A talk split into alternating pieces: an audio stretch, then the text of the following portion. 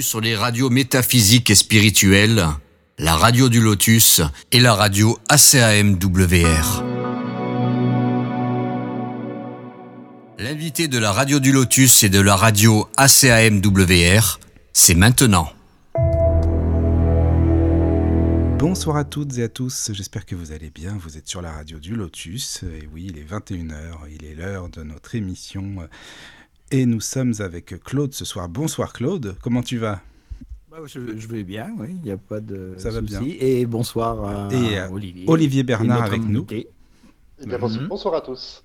Olivier, euh, merci hein, beaucoup euh, bah, de nous avoir rejoints et puis euh, ça fait bien plaisir. C'est la première fois qu'on fait une émission ensemble, donc vraiment je te souhaite la bienvenue sur nos deux radios. Merci, merci beaucoup, c'est très gentil.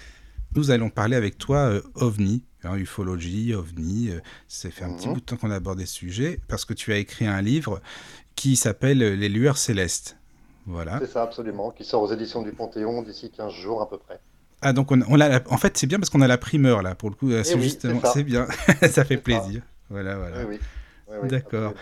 Alors, en fait, je voulais savoir, Olivier, si tu pourrais, euh, tu sais, te présenter un petit peu pour les auditeurs, expliquer, qui tu es, comment est-ce que tu en es arrivé à t'intéresser à ce phénomène ovni, euh, justement pour écrire ce livre, euh, voilà. Oui, bien sûr. Bah, écoutez, moi, je, me présente vraiment comme un citoyen lambda, si je puis dire, hein, dans le sens où j'ai une scolarité tout à fait classique. Je ne suis pas du tout un scientifique. Et quant au terme d'ufologue, j'y fais aussi très attention, hein, parce qu'il n'y a, a, pas d'école, il n'y a pas de diplôme. Hein. Tout le monde qui à mon sens en tout cas, un petit minimum de connaissances sur le phénomène ovni, la vie extraterrestre, pourrait se prétendre ufologue. Non, je suis juste un, passionné, un vrai passionné qui, croit fermement. Et euh, pour répondre à, votre question, bah, je suis tombé dedans euh, comme Obélix hein, quand j'étais petit. À savoir que euh, c'est à la fin des années 70, début des années 80, avec l'émission des frères Bogdanov, Temps X, qui m'a ah complètement happé. Euh, quand j'étais euh, tout gamin. Et euh, ils m'ont ils m'ont emmené dans leur monde, dans leur univers, c'est le cas de le dire, hein, et, pour ne plus jamais le quitter. C'est vraiment un univers mystérieux, je trouve. Quand on écoute ce style d'émission, on a envie d'en savoir plus. Moi aussi, je, suis comme toi, j'aime bien ce style d'émission comme ça. Donc, voilà. Ils ont l'art, surtout, ils ont l'art aussi d'expliquer des choses très compliquées, compréhensibles par tous. Oui, vulgariser ça vraiment un maximum. C'est ça qui est bien. Mm, mm, tout à fait. Oui, oui, tout à fait. Du, du, haut de ma préadolescence, je comprenais tout, alors je me prenais pour un savant. Oui, oui, non, mais c'est intéressant, c'est marrant, t'as raison, je connais, c'est bon, je sais expliquer. Euh, oui, ouais, oui, oui, c'est bien ça. Alors, j'avais lu aussi que as, tu as une passion, c'est le dessin. Oui, à la base, j'ai une formation artistique, effectivement, j'ai fait euh, l'école supérieure d'art moderne. Mais comme à peu près tout ce que j'ai fait au niveau scolarité dans ma vie, je ne l'ai pas terminé. Pressé de, de rentrer dans, dans, le monde du travail, mais bon, c'est une passion, c'est un don hein, que j'ai en moi et je continue de le pratiquer euh, à titre individuel pour les amis et pour le plaisir. Oui, oui, et puis bon, après, tu sais, euh, pour parler ou des diplômes ou autres, euh, c'est pas ceux qui ont plus de diplômes euh, qui s'intéressent le plus ou qui bossent le mieux. enfin, ça, c'est mon avis, hein, après. Hein, voilà. Eh ben, c'est le mien aussi, puisque ma citation favorite, enfin, une de mes favorites, c'est celle de Paul Valéry, hein, à savoir que le, pour moi, le diplôme est l'ennemi de la culture. Oui, bah voilà, bon, on est sur la même longueur d'onde, hein, c'est bon. c'est ça. Voilà. Euh, la photo aussi, tu aimes bien euh, par rapport euh, à ce que bah tu m'avais dit. Voilà. Oui, bah ça rejoint, ça rejoint le dessin. Hein. oui, oui, voilà. Le dessin, la peinture, l'art, le graphisme. J'ai effectivement abandonné pendant près, de, bah, près de 20 ans quand même hein, le dessin pour parcourir la ville de Paris que j'ai habité plus de 20 ans aussi. Et, et à la Douaneau, je photographiais les gens dans la rue au hasard des rues. Sympa ça ah oui, c'est bien ça. D'accord. j'ai fait quelques beaux clichés sympas. Ah oui. Et là, tu es toujours sur Paris, près de Paris? Je suis toujours en banlieue parisienne, en effet, oui. D'accord. Ah oui. J'ai quitté Paris même, parce que ça y est, j'ai fait le tour. Tu as fait le tour, oui, voilà, oui, c'est ça. Mais maintenant, voilà, je suis, euh, je suis en banlieue. D'accord. Et alors, avant de, de, faire ce livre et puis euh, d'aller un petit peu fouiner par-ci, par-là, j'imagine que tu as, fait des petits boulots, euh, voilà, tu t'es débrouillé comme tu as pu, évidemment, entre-temps, quoi. Ah bah, quand on sort euh, de l'école sans le bac, non pas que je l'ai raté, mais que je l'ai jamais passé, oui. et que j'ai eu la chance de faire une école supérieure que j'ai fait en dilettante, hein, effectivement, après, il n'y a plus que deux choix. Soit on chute, soit on se réveille, pour ne pas euh, prendre une autre expression plus vulgaire. Et donc, oui, je, me suis réveillé, je me suis réveillé et j'ai fait effectivement, comme tu le dis, euh, plein de petits boulots, euh, vendeur en papeterie, euh, vendeur dans les centres commerciaux, j'ai fait des hamburgers. Sympa. Et puis, à force de, travail, de volonté, et puis de curiosité aussi, puisque c'est vraiment quelque chose qui me, qui me caractérise particulièrement, de, regarder comment faisaient les autres, eh ben, j'ai grandi petit à petit jusqu'à devenir, il y a encore quelques années, huissier d'un ministre de la République. D'accord. Ah ouais. Ouais, c'est vraiment bien ça. Oui, à force de travail. Ah oui. Bah voilà, c'est ça, c'est toujours la persévérance, hein, de toute façon. Euh. mais c'est les gens qui ont moins le diplôme qui bossent le mieux, j'ai remarqué. Euh, oui. parce qu'on sait qu'on n'a pas de diplôme, on sait qu'on peut pas se reposer dessus et qu'on n'a que notre volonté et notre force et notre courage. Ouais, non, mais ça, c'est sûr, je suis à 100% avec toi parce que même euh, quand on voit, bon, c'est une parenthèse, mais les artistes, des artistes qui n'ont pas de diplôme, et il n'empêche qu'ils ont fait, voilà, beaucoup de belles choses. Quand on regarde Michel Drucker, il en a pas. Voilà. C'était un cancre, il le dit lui-même. Oui, oui, c'est vrai. Il y a plein d'exemples comme ça. Oh, oui, c'est clair, même des des, des poètes ou quoi qui n'ont pas eu de diplôme forcément. Mmh. Hein, donc euh, voilà, mmh, ça ne veut rien dire. Oui, oui. Ça veut rien dire. Oui. Et alors pour écrire euh, ton livre euh, là qui va sortir bientôt, Les Lueurs Célestes, comment tu mmh. as fait? Tu as eu accès, j'imagine, à des archives, tu as discuté avec beaucoup de monde, tu t'es bien renseigné? Enfin, comment ça s'est passé pour un petit peu la préparation de ce livre?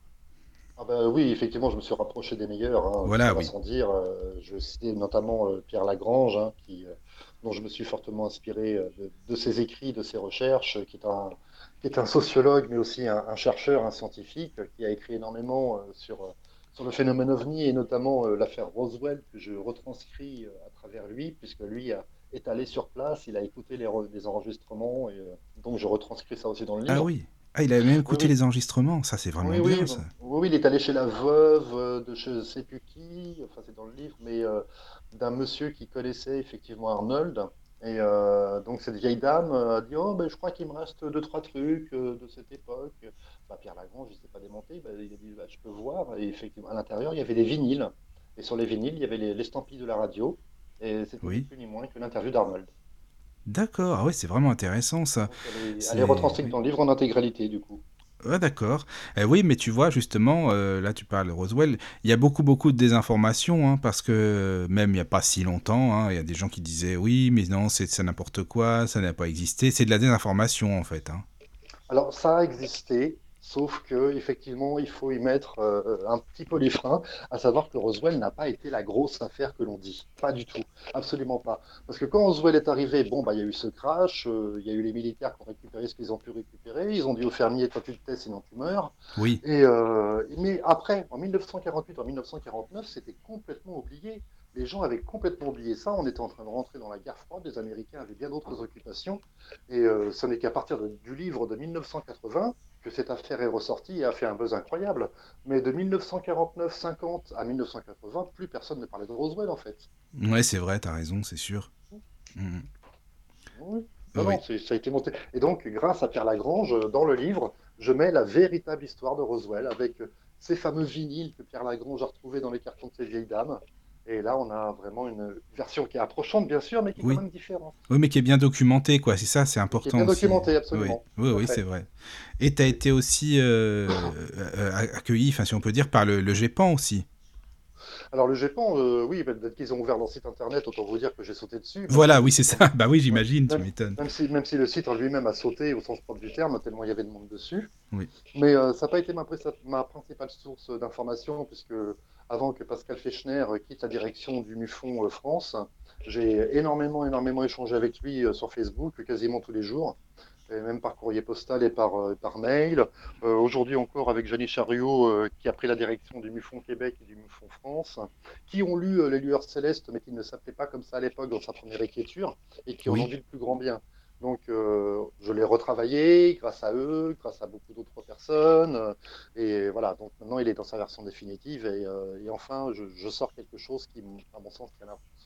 Oui, oui, oui, il y a beaucoup d'informations euh, dedans et je pense que les gens, les gens vraiment qui sont euh, intéressés par l'ufologie, vont y retrouver beaucoup de choses. Parce que même quand tu parles des textes sacrés, on va en parler après, hein, bien sûr, des textes sacrés, il y a eu beaucoup, beaucoup de choses euh, dont tu as eu comme information, tu t'es renseigné, enfin, c'est aller loin. Enfin, je veux dire, ton livre, il, quand même, il va loin parce que de parler des textes antiques, etc., c'était quand même, c'est bien, quoi.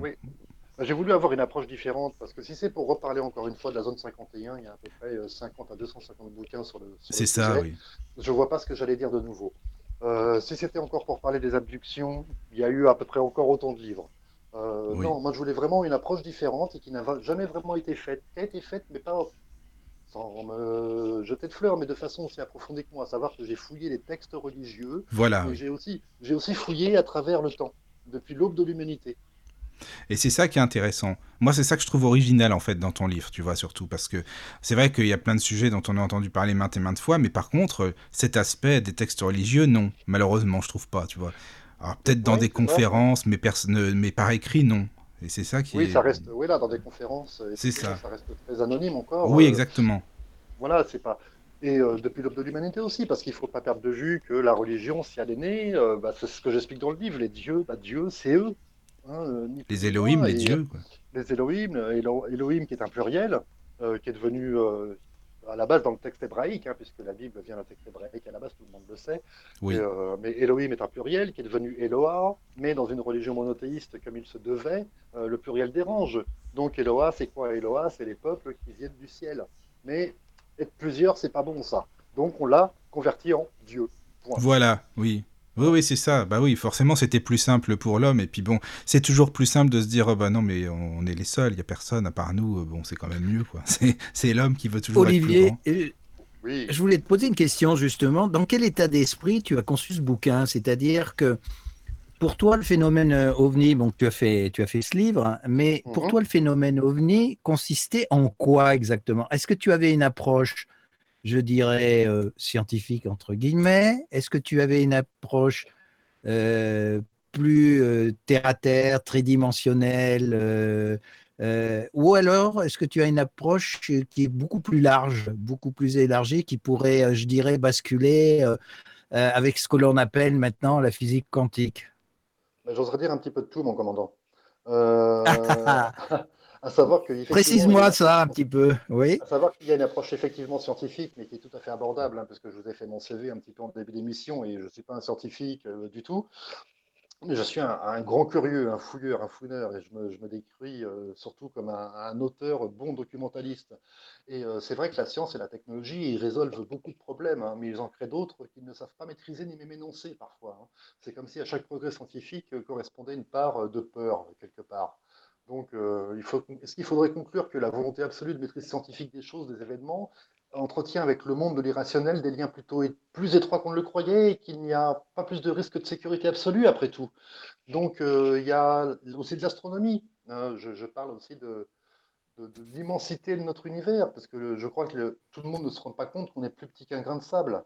Donc, euh, il est pas la Terre ayant à peu près 14 milliards d'années, hein, pour arrondir, il n'est absolument pas possible, à mon sens, qu'il n'y ait pas une vie qui soit développée ailleurs. Donc, il y a un petit peu tous ces aspects qui sont développés dans le livre, parce qu'ici, je ne suis pas de dire aux gens, oui, ça existe, et puis c'est pas non plus ce que je voulais faire. Je ne voulais pas dire aux gens, voilà, j'écris, ce que j'écris, c'est vrai, regardez, c'est moi qui ai raison. Non, je leur, donne, je leur donne de la matière, je leur donne des billes, je pose tout sur la table et je leur dis, faites-vous un avis. Ouais, cherchez par vous-même. Voilà, je leur donne les éléments, je dis, voilà, qui s'est passé dans le temps, voilà les traces qu'on a, voilà euh, quelle est euh, l'astronomie, mais euh, je rassure les auditeurs de façon tout à fait abordable et compréhensible, comme le font les frères Bogdanov. et je dis, voilà, bah, avec tous ces éléments, comment pouvez-vous encore croire qu'on est les seuls? C'est pas possible. Oui, oui, c'est abordable. C'est ça, oui, c'est vrai. moi, je l'ai senti comme ça aussi. Mmh, oui, oui, tout à fait. Mais est-ce que tu as eu euh, de la censure ou non? Parce que bon, c'est franchement ces sujets-là, je trouve que c'est assez sensible et que parfois on nous dit non, non, oh. faut pas parler de ça. Ouais, mais de moins en moins maintenant. De moins en moins, ouais, c'est sûr. Mais bon, euh, quand tu touches au texte sacré, euh, quand tu touches au mmh. texte sacré et tout, voilà, tu vois. Bah, de la censure par qui? Bah, euh, de la censure euh, par. Euh, bon, bah, déjà, la maison d'édition, ça va, tu l'as publié, tu vas le publier, donc c'est que c'est pas. Il n'y a pas de problème. Mais mhm. ça pourrait être de la censure, même par de, simplement des personnes peut-être haut placées, quoi. Non, non, non, absolument pas du tout, parce que c'est pas une critique absolue de la religion. Hein. Je suis resté effectivement très prudent avec ça, parce que je sais que l'homme a besoin aussi de ce réconfort. Hein. Voilà, c'est ça. Il a, il a besoin aussi de, cette théologie qui, le rassure. À défaut de croire aux extraterrestres, bah, il va croire en Dieu, en Jésus Tout-Puissant. Et eh ben, pourquoi pas? Après tout, ça fait de mal à personne. Mais euh, à mon sens, il était difficile de ne pas mélanger ovni et religion, hein, quand on sait que dans les deux camps, dans les deux cas, il s'agit d'une croyance. Et c'est pour ça que j'aime mettre ces deux entités de à dos à dos, parce que il est difficile de, critiquer du coup le religieux et il est difficile de critiquer l'ufologue parce que c'est des croyances dans les deux cas. Et euh, donc, comment affirmer qu'on connaît la vérité au sujet des mystères des cieux, que ce soit les ovnis ou Dieu? C'est vrai. que je me suis lancé.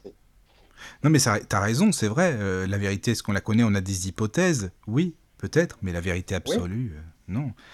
Après, Oui, oui, ils croient tous les deux en quelque chose d'autre, hein, que ce soit sous, sous, leurs pieds ou sous leurs yeux, les voilà. ou, ou, les croyants. Et au final, moi, dans mon livre, ce n'est que l'approche qui est différente, hein, car le film est exactement le même. Ce sont les acteurs qui changent. Hmm, c'est pareil, oui. Bah oui, parce que bon, après, on sait, comme tu le disais d'ailleurs dans ton livre, euh, les hommes ont toujours cherché à, comprendre l'univers, à percer les lois, essayer de comprendre ce qui se passe aussi euh, au-dessus de lui, quoi. Euh, ne serait-ce que. Oui, parce que mettez-vous à la place des premiers hommes, les, chasseurs-cueilleurs, et même, même avant d'ailleurs, hein, le chasseur-cueilleur est, encore quelque chose de très récent on regarde notre humanité.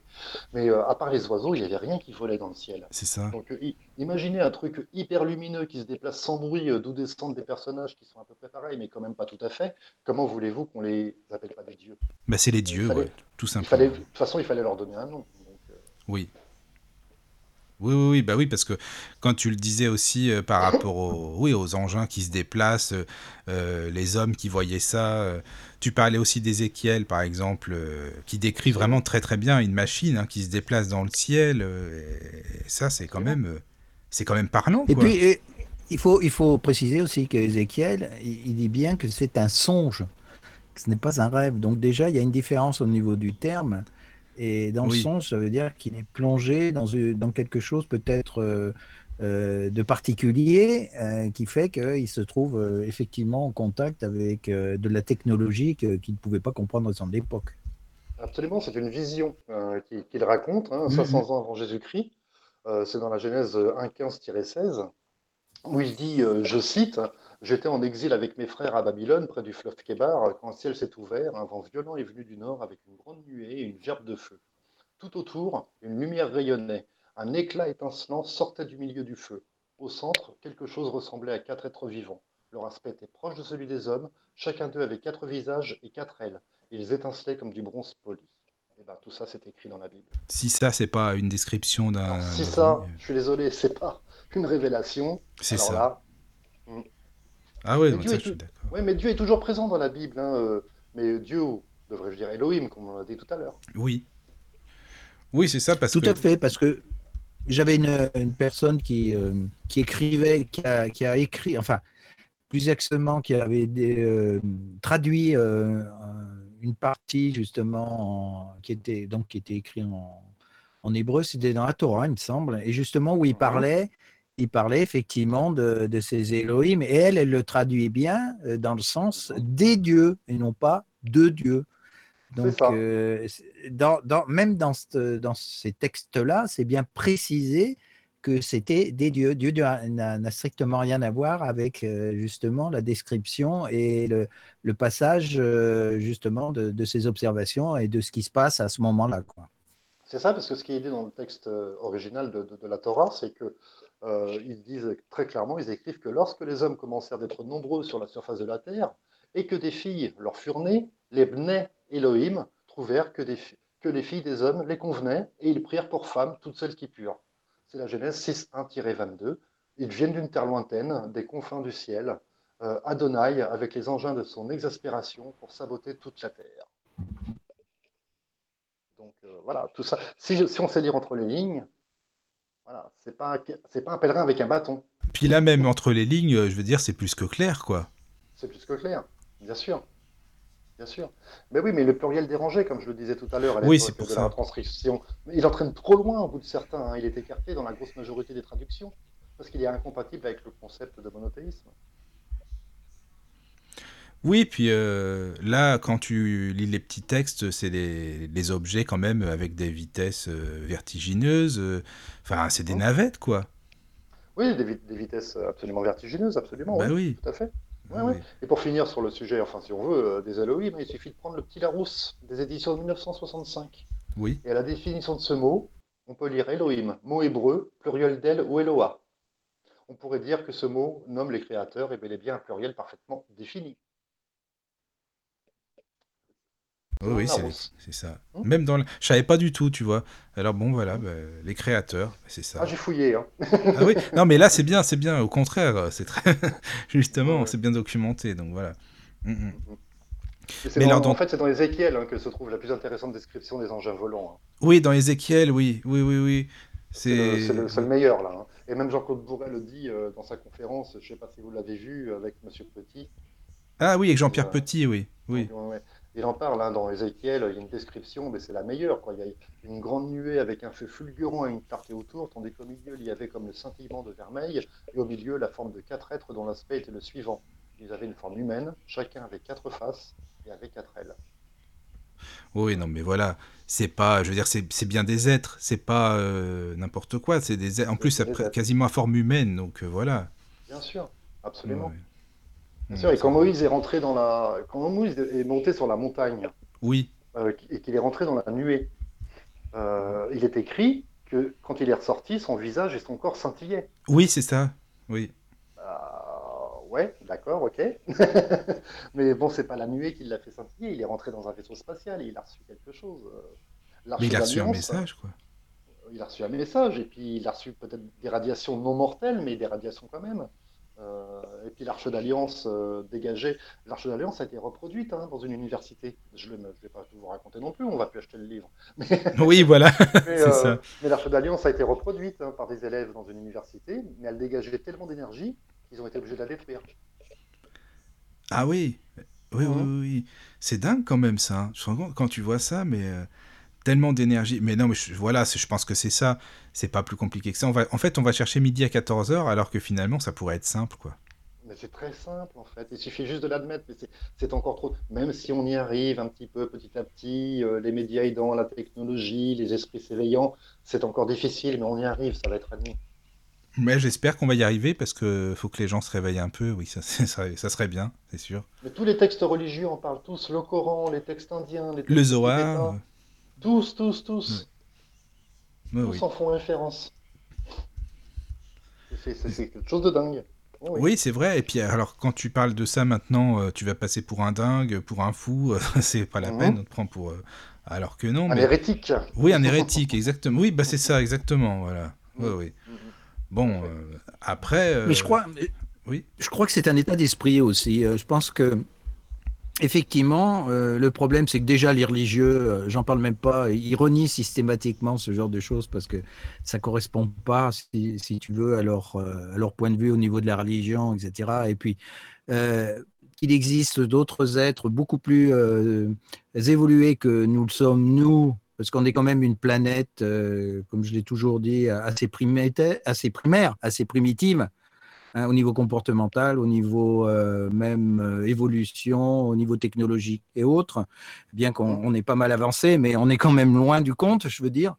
Et euh, aussi au niveau, je dirais, ouverture de d'esprit, parce que on parle de ces dieux, mais je sais que dans certains textes, et notamment en Égypte, il y avait des grands prêtres qui communiquaient avec ces fameux dieux, entre guillemets, et qui avaient même des portes euh, dimensionnels euh, par lesquels il passait. Il y avait un texte sacré qui avait été retrouvé justement mmh euh, par rapport à ça et qui racontait justement comment ça se passait par rapport au contact, du contact qu'ils avaient avec ces, ces, enseignants entre guillemets. pour lequel justement ils développaient des connaissances qui qu'il diffusait un petit peu après euh, au peuple, en somme, pour, euh, pour, euh, bah, pour faire évoluer cette civilisation qui était l'ancienne Égypte. en somme. Mais c'est pareil, même j'ai vu récemment un article où le, il y a énormément d'artefacts qui ont été découverts bah, sous la pyramide en question, hein, puisqu'elle recèle pas mal de choses et euh, qui ont euh, découvert aussi, euh, donc, des, bon, sans parler des hiéroglyphes, où effectivement il y a des symboles qui sont tellement évidents que s'ils sont rejetés tout de suite, parce que c'est tellement évident, dire comment ça se fait que bon, il commençait à dessiner des, des, symboles qui ressemblent beaucoup à notre technologie actuelle, enfin bref. Et même le, président d'Égypte actuel a complètement refusé d'admettre qu'il pouvait y avoir eu des, des, êtres venant des cieux qui soient intervenus dans leur propre civilisation. Quoi. Et c'est un, un, déni systématique de la chose. On ne peut pas admettre qu'on ait été pas manipulé, mais qu'on ait été guidé ou euh, orienté justement par des civilisations beaucoup plus évoluées que nous le sommes. Mais bien entendu, et il y a une très bonne raison à ça, euh, puisque à, quoi, euh, quel est l'essence même de la religion, quel est son pouvoir? C'est la soumission. Et à partir du moment, à partir du moment où vous dites, bah non, en fait, il y a quelque chose d'autre qui est plus puissant que nous, qui est plus évolué, qui est quelque part dans l'espace, bah, ils perdent leur autorité. Donc, que ce soit les États ou que ce soit la religion, il est évidemment qu'ils n'en parlent pas parce qu'ils n'en ont aucun intérêt. Mais ceci dit, il y a quand même, et je le disais il y a quelques instants, une petite avancée, en tout cas de la part de l'Église euh, et de la part du Vatican notamment. oui, du pape François, il en avait parlé, hein, il me semble. Hein. Ah oui, alors le pape François, il en a parlé, mais de façon euh, assez ironique. Hein. Il a dit euh, si je rencontrais un extraterrestre, je le baptiserais. Euh, ah, ça, c'est pas bon, ça. Alors là, vraiment, bravo. Hein. Ça, c'est pas mal, ça. Au, même titre que, au même titre que quelqu'un d'autre. Mais euh, il y a mieux, il y a beaucoup mieux. Puisque l'Observatoire du Vatican, rien que ça, il n'exclut plus du tout l'existence d'une vie intelligente extraterrestre. Hein. Et sur ce sujet, il faut citer le père Joseph Funès, hein, qui, est, le directeur de, de l'Observatoire du Vatican, qui, le 13 mai 2008, dans le journal du Saint-Siège, L'Osservatore Romano, a publié une interview dans laquelle il déclarait, selon moi, cette possibilité c'est-à-dire celle de l'existence d'une vie extraterrestre, existe. Ah, c'est pas beau ça? L'Observatoire du Vatican, s'il vous plaît. Oui, quand même, ça avance. C'est pas rien. C'est une, hein. sacrée, ouais, ouais, c'est une sacrée évolution. Mais je pense que, tu vois, comme on le dit souvent, et les médiums en parlent euh, aussi pas mal, euh, on, est, on est dans une, dans une année, je pense, l'année 2021, une année de révélation. Oui, on est dans ce qu'on appelle l'Apocalypse. Hein. Voilà, la révélation. Mm. Donc, je pense qu'il y a beaucoup de choses qui petit à petit vont, vont ressortir, ressurgir, et il va y avoir, ça va faire boule de neige. Donc, euh, s'il y en a qui commencent vraiment à parler dans les hautes sphères, d'autres vont suivre et vont se dire, bah, après tout, ils ont dit ça, pourquoi nous on ne dirait pas, ou voilà, on ne révélerait pas, etc. etc. C'est comme ça que les choses vont petit à petit se mettre en place. Et c'est pas plus mal à la limite, parce que ça va se faire en douceur. Ça va pas être une révélation euh, brutale, euh, voilà, où on met les gens au pied du mur, mais être quelque chose euh, qui va se faire en douceur. Et en plus, on est préparé énormément par tous les films, par toutes les séries qui sortent dans ce domaine-là. Ce qui fait que je pense que l'esprit humain est quand même euh, orienté et ça intéresse quand même les gens. Hein, euh, euh, ça, voilà, ça suscite quand même de la curiosité par rapport à, tout ça. Quoi. Oui, bien sûr, mais effectivement, j'en entends parler aussi également, et je dis qu'il va, y avoir des révélations, mais il ne faut surtout pas, effectivement, que ça soit violent, pas du tout. Hein. Parce que alors là, ça serait non, terrible. Et puis je comprends tout à fait le scepticisme des uns et la crainte des autres, hein, car des preuves, euh, des révélations extraordinaires risquent d'avoir un impact énorme sur l'avenir. Sur les gens, sur l'avenir, oui. Sur les gens, voilà, et donc il faut y aller à pas de velours, parce que ça peut créer des, effondrements économiques, euh, des guerres mondiales. Donc il faut, il faut effectivement y aller doucement. Mais ça viendra, ça viendra petit ça viendra, Ça viendra, mais bon, on est encore dans la désinformation, hein, puisque l'information est gênante, mm. hein, comme la divulgation d'une rencontre ou d'un témoignage d'observation d'engin, on la dissimule, on la camoufle, hein, ou, ou, encore on la déguise en autre chose, comme ils nous ont toujours fait. Oui. Après, je me dis, est-ce que les, le phénomène ovni et la religion peuvent se, se recouper un peu, se, se regrouper, disons euh, elle se regroupe déjà, hein. euh, ne serait-ce que par les tableaux, euh, des tableaux de peintres, de peinture religieuse. Du reste, tu en parles, euh, tu en parles. Dans ton, oui, tu en parles dans ton livre. Dans l'extrait que tu nous avais donné. Et le, tableau, et j'avais, je, l'avais déjà dit à une époque, j'avais même renvoyé, je ne sais plus à quel cardinal, justement une photo d'un de ces tableaux. Mmh. où, on voit la Vierge Marie justement euh, qui a, le, qui a, Jésus sur, ses genoux. Et au loin, on voit, un ovni dans le ciel et il y a un personnage qui est en train de l'observer, de le regarder euh, tête en l'air. Et euh, je ne sais plus le nom de ce tableau, il faudrait que je le recherche. Et je lui avais envoyé. il m'avait répondu en disant qu'il n'avait aucune explication possible à me donner par rapport à ce tableau, qu'il ne pouvait pas me dire ce que ça signifiait, etc. La, la réponse que j'avais eue à cette époque. Oui, effectivement, parce que je peux pas passer, je pouvais pas passer à côté de ça, c'était pas possible. D'ailleurs, j'invite euh, tous les auditeurs euh, qui, sont en train de nous écouter à, taper sur leur moteur de recherche favori euh, peinture de la Renaissance, euh, peinture 2500, et d'aller dans la section images. Mais ils vont absolument tomber de leur chaise parce qu'une peinture sur trois, il y a un ovni.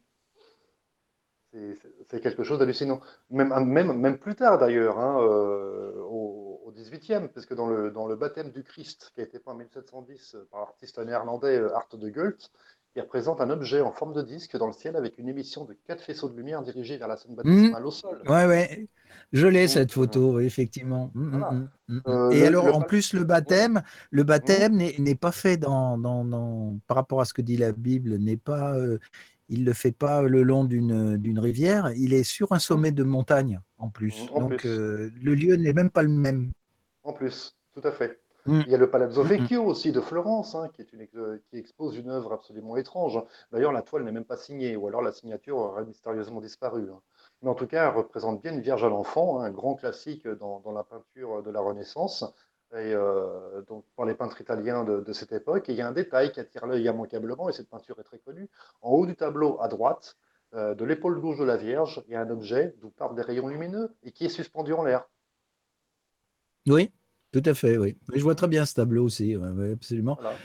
Il y en a un autre qui vient des pays de l'Est aussi, où, il est représenté, où le Christ est représenté sur la croix. Mhm. Et de chaque côté de la croix, il y a deux, deux objets euh, qui décollent. Ça fait quatre, quatre ovnis en forme un Mhm. petit peu de, de, de chaudron, justement, de chaudron Oui. volant, voilà, qui sont Mhm. représentés autour du Christ. Donc, Ah oui, non, mais que, euh, oui, non, mais que les auditeurs aillent vérifier sur, euh, sur, sur ah oui, oui, il suffit d'aller voir. Puis ouais. C'est des, peintures en plus qui sont exposées, donc euh, elles sont pas, Oui. euh, Mhm. voilà, c'est- elles sont pas cachées ou autres, elles sont dans des musées différemment, donc euh, euh, Mhm. c'est- on n'invente pas, voilà, Ah on non, n'invente non, pas non. ces choses-là. Bah D'ailleurs, si les auditeurs veulent nous écrire, hein, si, tu es d'accord, Olivier, s'ils ont des choses à partager avec nous, vous pouvez bien sûr euh, au mail contact lotus.fr. Donc contact lotus.fr ou alors via l'application pour smartphone. Vous pouvez également. Voilà, et puis bah, Claude, si tu veux bien euh, comme ça lire les, les mails, ça sera plus facile. Et Ouais, parce que ouais, je pense qu'il y a pas mal d'auditeurs qui seront intéressés parce que le phénomène ovni, ça intéresse beaucoup. Hum, hum, hum. Avec grand plaisir, bien sûr. Voilà, ben merci beaucoup, super. Euh, oui, voilà, mais pour les tableaux, c'est vrai que bon, là, j'avoue, euh, là, vous deux, vous pouvez en parler. Moi, forcément, une temps non Bah oui, visuellement, c'est plus compliqué. c'est pour ça que je vous laisse parler. Voilà, quoi. euh, mais bon, après, euh, c'est vrai que quand on parlait des dieux, euh, oui, les dieux monothéistes, euh, forcément, après, on va dire les dieux, ben non, c'est pas les dieux, c'est un dieu. Bon, c'est toujours pareil, ça arrange les gens aussi. Euh, voilà, mais en même temps, je me dis, bon, on peut pas se moquer non plus, après tout, chacun ses croyances. Comme tu le disais, Olivier, tu as raison, hein, chacun ses croyances. euh, et puis, Oui, oui, euh, absolument. voilà. Sûr. Bien Parce sûr, qu'ils vont te dire, on n'a ça- pas de preuves, euh, nous non plus, personne n'a de preuves de rien, en fin de compte. Alors que bon. Ah bah, si, moi j'en ai des preuves. Oui, mais non, mais quand on veut creuser, je veux dire, quand on veut creuser vraiment. euh, Ah, alors, trouver. attends, attends, attends, je, je te coupe, Michael. Oui, Euh, vas-y. Précise-nous un petit peu justement par. euh, mais si, moi j'ai des preuves. je, je suis curieux, j'aimerais bien. Intéressant, n'est-ce pas?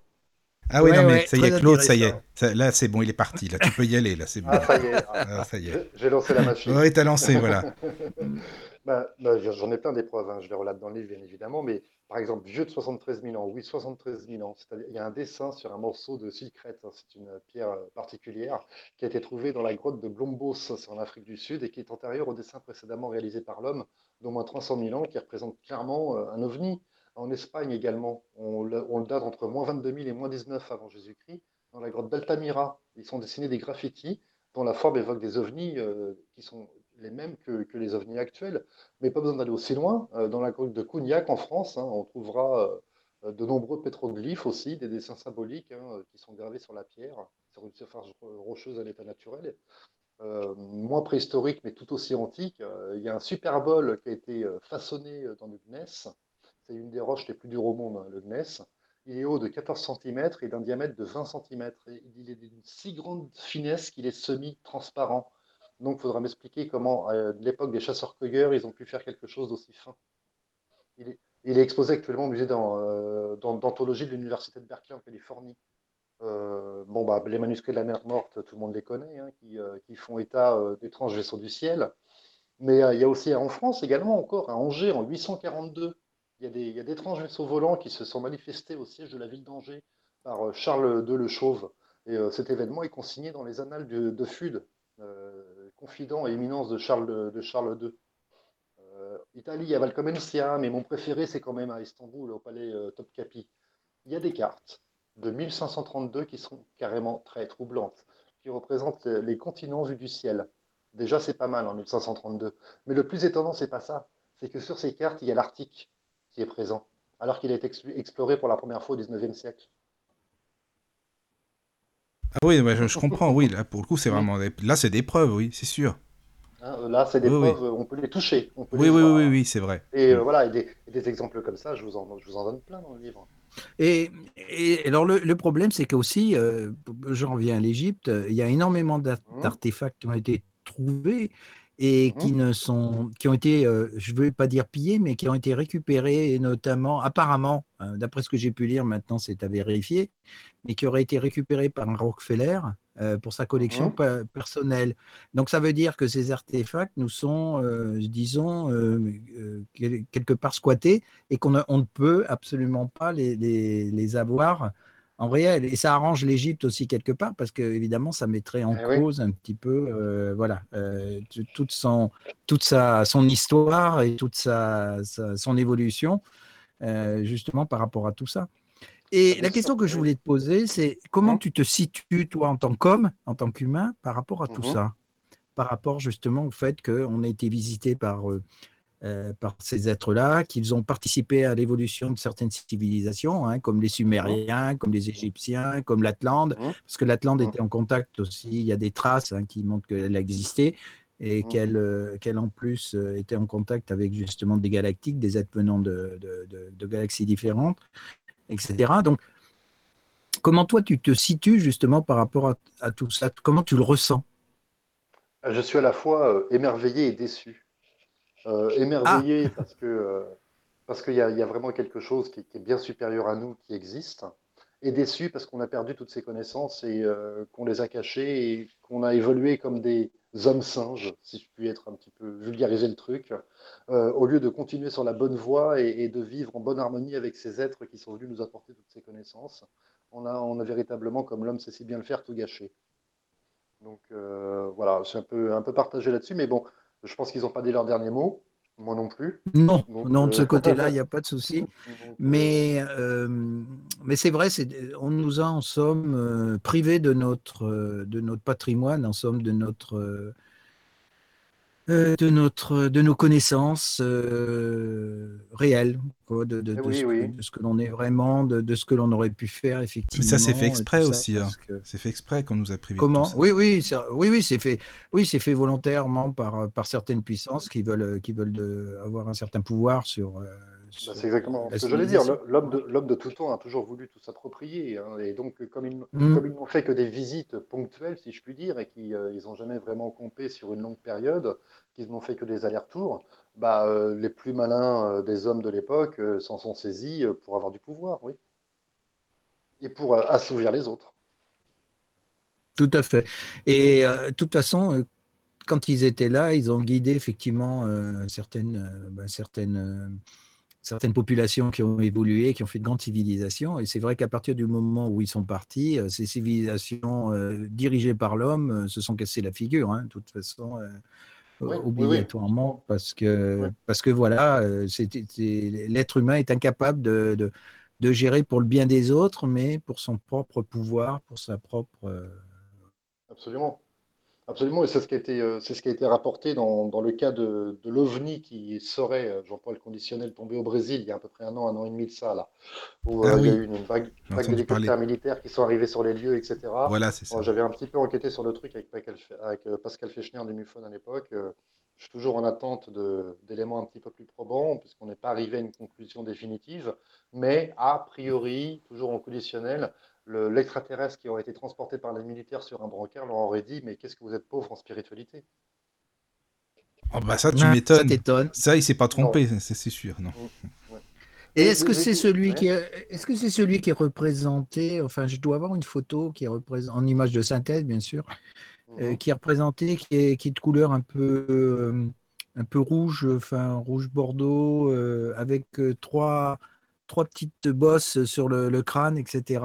Est-ce que c'est lui ah, Je sais pas. Tu as pas vu, tu as jamais vu la photo? Il a été peint par, par rapport au témoignage des gens justement qui l'ont croisé, parce que quand l'ovni s'est craché, apparemment, il a, il s'est caché parce qu'il est, il est, il est ah. sorti de son, son, vaisseau spatial et il était blessé apparemment. Mmh. Euh, il s'est caché donc euh, dans la ville, mais enfin, c'est difficile de se cacher dans une ville. Et il, a réussi, il, a, il, a, croisé plusieurs, euh, plusieurs humains bah, qui, ont pris qui ont eu peur, évidemment. Et qui, qui c'est de cette manière qu'ils ont pu le décrire. Mais évidemment, tout de mmh. suite, l'armée est arrivée. Effectivement, ça rejoint ce que tu disais. Et s'est emparé, du, s'est emparé de cet extraterrestre, l'a emmené sur une civière. Hein, et puis, évidemment, on n'a plus plus de nouvelles euh, par la suite, bien sûr. Évidemment, mais bon, effectivement, tout ça est encore au conditionnel parce qu'il n'y a vraiment pas d'informations fiables sur le sujet. Non, non, non. Mais, ça, ça ne m'étonne euh, pas. au niveau, pour revenir au niveau spirituel, ça ne m'étonne pas. Et ça dépend. Alors, il y a une question justement qui m'amène euh, justement dans ce sujet-là. comment tu conçois, toi, le côté spirituel?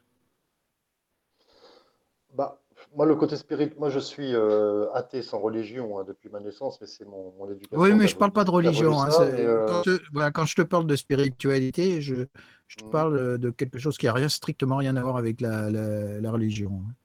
Hein. Mmh.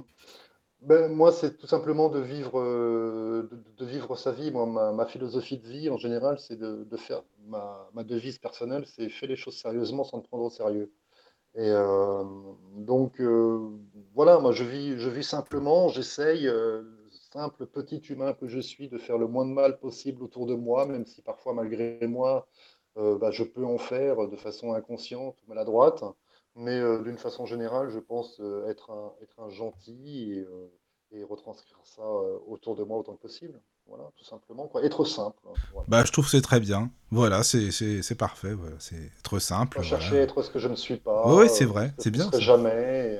voilà. Oui, oui. Oui, c'est vrai. Vivre le moment présent avec un point de futur. Oui, voilà. Oui. et dans le domaine OVNI, donc pour revenir à ton livre, et dans le domaine des, des extraterrestres, ou des, moi je les appelle, je préfère les appeler galactiques, je trouve qu'extraterrestre c'est un peu terre à terre, quoi. Mais enfin bon. Euh, euh, est-ce que tu, tu peux imaginer, enfin d'après les observations, euh, mmh. est-ce que tu peux imaginer qu'il y a des êtres qui peuvent provenir d'univers parallèles ou de, de de, galaxies lointaines par l'intermédiaire d'un espace-temps différent ou euh, d'un moyen euh, hyper rapide de se pouvoir se déplacer que nous, nous ne connaissons pas pour le moment. Mhm. Euh, est-ce que tu peux envisager justement qu'il existe plusieurs hiérarchies, plusieurs un peu comme décrit dans la Bible, hein, quand il parle des anges, des archanges, etc., qui sont des, euh, je dirais, des, symboles quelque part. Est-ce que, est que justement tu peux envisager ces, ces, différentes euh, races d'extraterrestres qui peuvent exister? Ah mais bien sûr, c'est même pour moi une évidence, et d'ailleurs ça rejoint aussi un petit peu le thème de, de, mon deuxième livre qui sortira en automne mais qui est complètement différent, qui est sur, euh, qui est sur le paranormal, euh, les phénomènes Ah, c'est génial ça. Ah bah, Olivier, on, compte sur toi pour revenir hein, dans ce cas-là. Ah bah, avec plaisir, où, j'ai interrogé de, nombreux professionnels, dont Jean-Pierre Girard, qui est très connu dans le domaine. Oui, oui, oui, il est connu. Ça m'a fait le plaisir de me, répondre. Mais oui, bien entendu que je suis persuadé qu'il y a différentes dimensions. Et d'ailleurs, Einstein, Einstein, et Rosen avaient, avaient, approché le sujet. Hein, euh, bien sûr qu'il y a des univers parallèles qui sont complètement invisibles et euh, que, bah oui, que la vitesse de la lumière à laquelle eux semblent capables de voyager n'est pas un problème pour eux, n'est pas un problème pour eux. Hein. Bien sûr, bien sûr qu'il y, a différentes, euh, il y a différentes dimensions. C'est ce qu'on appelle aussi euh, dans, dans, la science-fiction courante les, les, fameux vortex. Oui, voilà, les vortex. Oui, absolument. tout ça, ça, les, les trous de verre, par exemple. Les trous de verre, effectivement, qui partent effectivement des équations de la relativité générale de 1935 d'Einstein et Rosen, hein, qui découvraient que les singularités de l'espace-temps formaient en, réalité des pluies gravitationnelles de densité de courbure d'espace-temps infini. Donc les romanciers de mhm. science-fiction euh, s'en sont euh, euh, largement sont appropriés. Mais, mais c'est quelque chose de, réel et qui est scientifiquement plausible. Hmm. Bien sûr. Voilà. Et alors, à ce moment-là, donc en, supposant ça, comment tu considères le, niveau justement de, de certains de ces extraterrestres? Il y en a qui peuvent être très matériels, qui peuvent se rapprocher de notre, aspect physique, d'autres qui peuvent être physiquement euh, totalement différents, d'autres qui ne sont pas physiques mais plus subtils, je dirais plus euh, euh, métaphysiques, hein, c'est-à-dire des êtres plus lumineux, plus, tu vois, qui ressemblent plus à des êtres lumineux euh, tu vois, est-ce que, est -ce que tu, tu, conçois tout à fait cette chose-là? Ah, mais je conçois tout à fait cette chose-là. Au, même titre que sur Terre, nous sommes tous différents. Pourquoi, il, pourquoi ça ne serait pas le cas euh, avec eux aussi? Il y, a des, il, y a, il, y a, il y, a, des Noirs, des Chinois, des petits, des grands, des gros. Euh, bah, je pense qu'il en est de même pour eux, effectivement, qu'il y a différentes races, différents peuples, différents aspects. Hmm? Bien sûr. Puis il y a tellement de planètes. Déjà rien que dans notre galaxie. Différents euh, aspects, je suis d'accord, je suis d'accord, mais je, pense plus, si tu veux, à des êtres qui peuvent être euh, plus subtils, si tu veux, au niveau euh, émanation, qui peuvent être presque des êtres lumineux, des choses comme ça, un petit peu, un petit peu comme ce que vivent éventuellement certaines personnes dans les dans les EMI, par exemple. Mmh tu vois des, des entités qui, malgré tout, voyagent dans des, dans des dimensions, des espaces euh, qui, pour nous actuellement, nous sont totalement inconnus, mais qui leur permettent de se déplacer ou peut-être même de rentrer en contact ou qui se servent de canaux comme les médiums, par exemple, pour pouvoir euh, parler ou discuter, etc. Qu'est-ce que tu penses de tout ça? Alors, alors, effectivement, que c'est tout à fait possible, mais alors là, on navigue, fait, on navigue vraiment euh, on quitte un petit peu l'ufologie pour naviguer un petit peu dans le, dans le domaine du paranormal et physique quantique. Oui, mais alors justement, est-ce qu'il n'y a pas un lien? Je veux dire, est-ce que c'est pas un ensemble? Est-ce que c'est pas justement comme un, comme, un, comme un puzzle où tu as différentes pièces et que le paranormal, les ovnis, etc., tout ça en réalité n'est qu'une seule et une unique chose? C'est-à-dire que voilà, ce sont des facettes différentes, mais euh, si tu veux, le noyau est le même. Non, moi je distingue bien les deux. Euh, alors je suis persuadé que dans les deux cas, il y a quelque chose effectivement qui existe. il y a des dimensions supérieures, hein, puisqu'on le voit, il y a des médiums qui arrivent à contacter les morts et qui arrivent à dire euh, votre grand-mère, votre grand-père m'a dit ceci, m'a dit cela, et euh, comment peuvent-ils le savoir? Ils ne nous connaissent pas. Donc c'est effectivement, il y, a, forcément quelque chose, forcé de le reconnaître. Euh, voilà, ne, vendez surtout pas la guitare de votre grand-père, il y tenait. Bah, comment cette personne savait que mon grand-père avait une guitare? Euh, Voilà. Donc, donc oui, il y a une autre dimension. Donc oui, je pense qu'il n'y a que notre corps physique qui meurt, ça j'en suis persuadé, et que notre âme, ce que, nous étions, nos joies, nos peines, tout ce que nous avons vécu, ça, ça reste vivant et ça va ailleurs, dans une autre dimension. Alors ainsi, au même titre, peut-être qu'effectivement, chez eux, chez ces extraterrestres ou chez galactiques, comme tu voudras, eh bien, euh, il y a peut-être aussi effectivement la même chose. Il y a des êtres interdimensionnels, mais il y a plusieurs dimensions. De toute façon, c'est une évidence.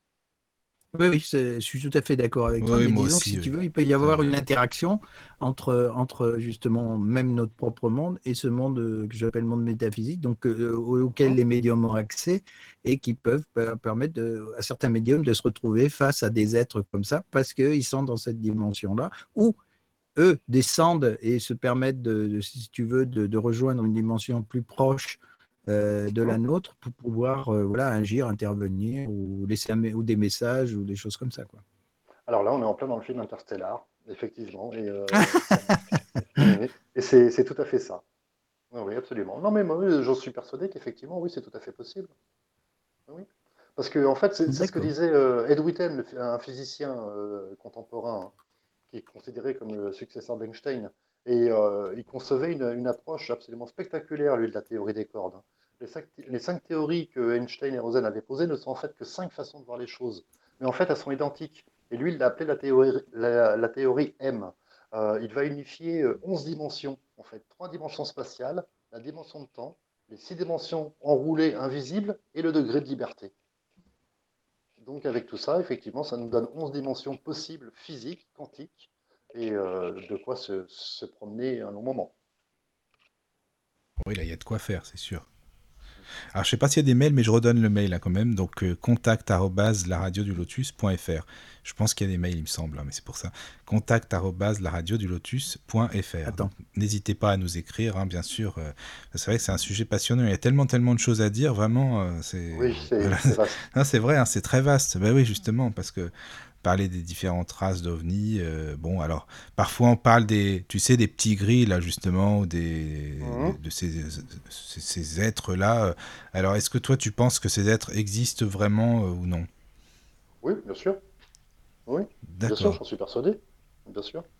Ils peuvent être plus grands, ils peuvent être plus petits, comme je le disais tout à l'heure, ils peuvent être plus gros, ils peuvent être plus. tout ce qu'on veut. Oui, il y a, il y a plein de il n'y a pas une Oui, il y a différentes, il y a, différentes races. Oui, voilà, non, mais parce que tu sais, au même titre que sur Terre.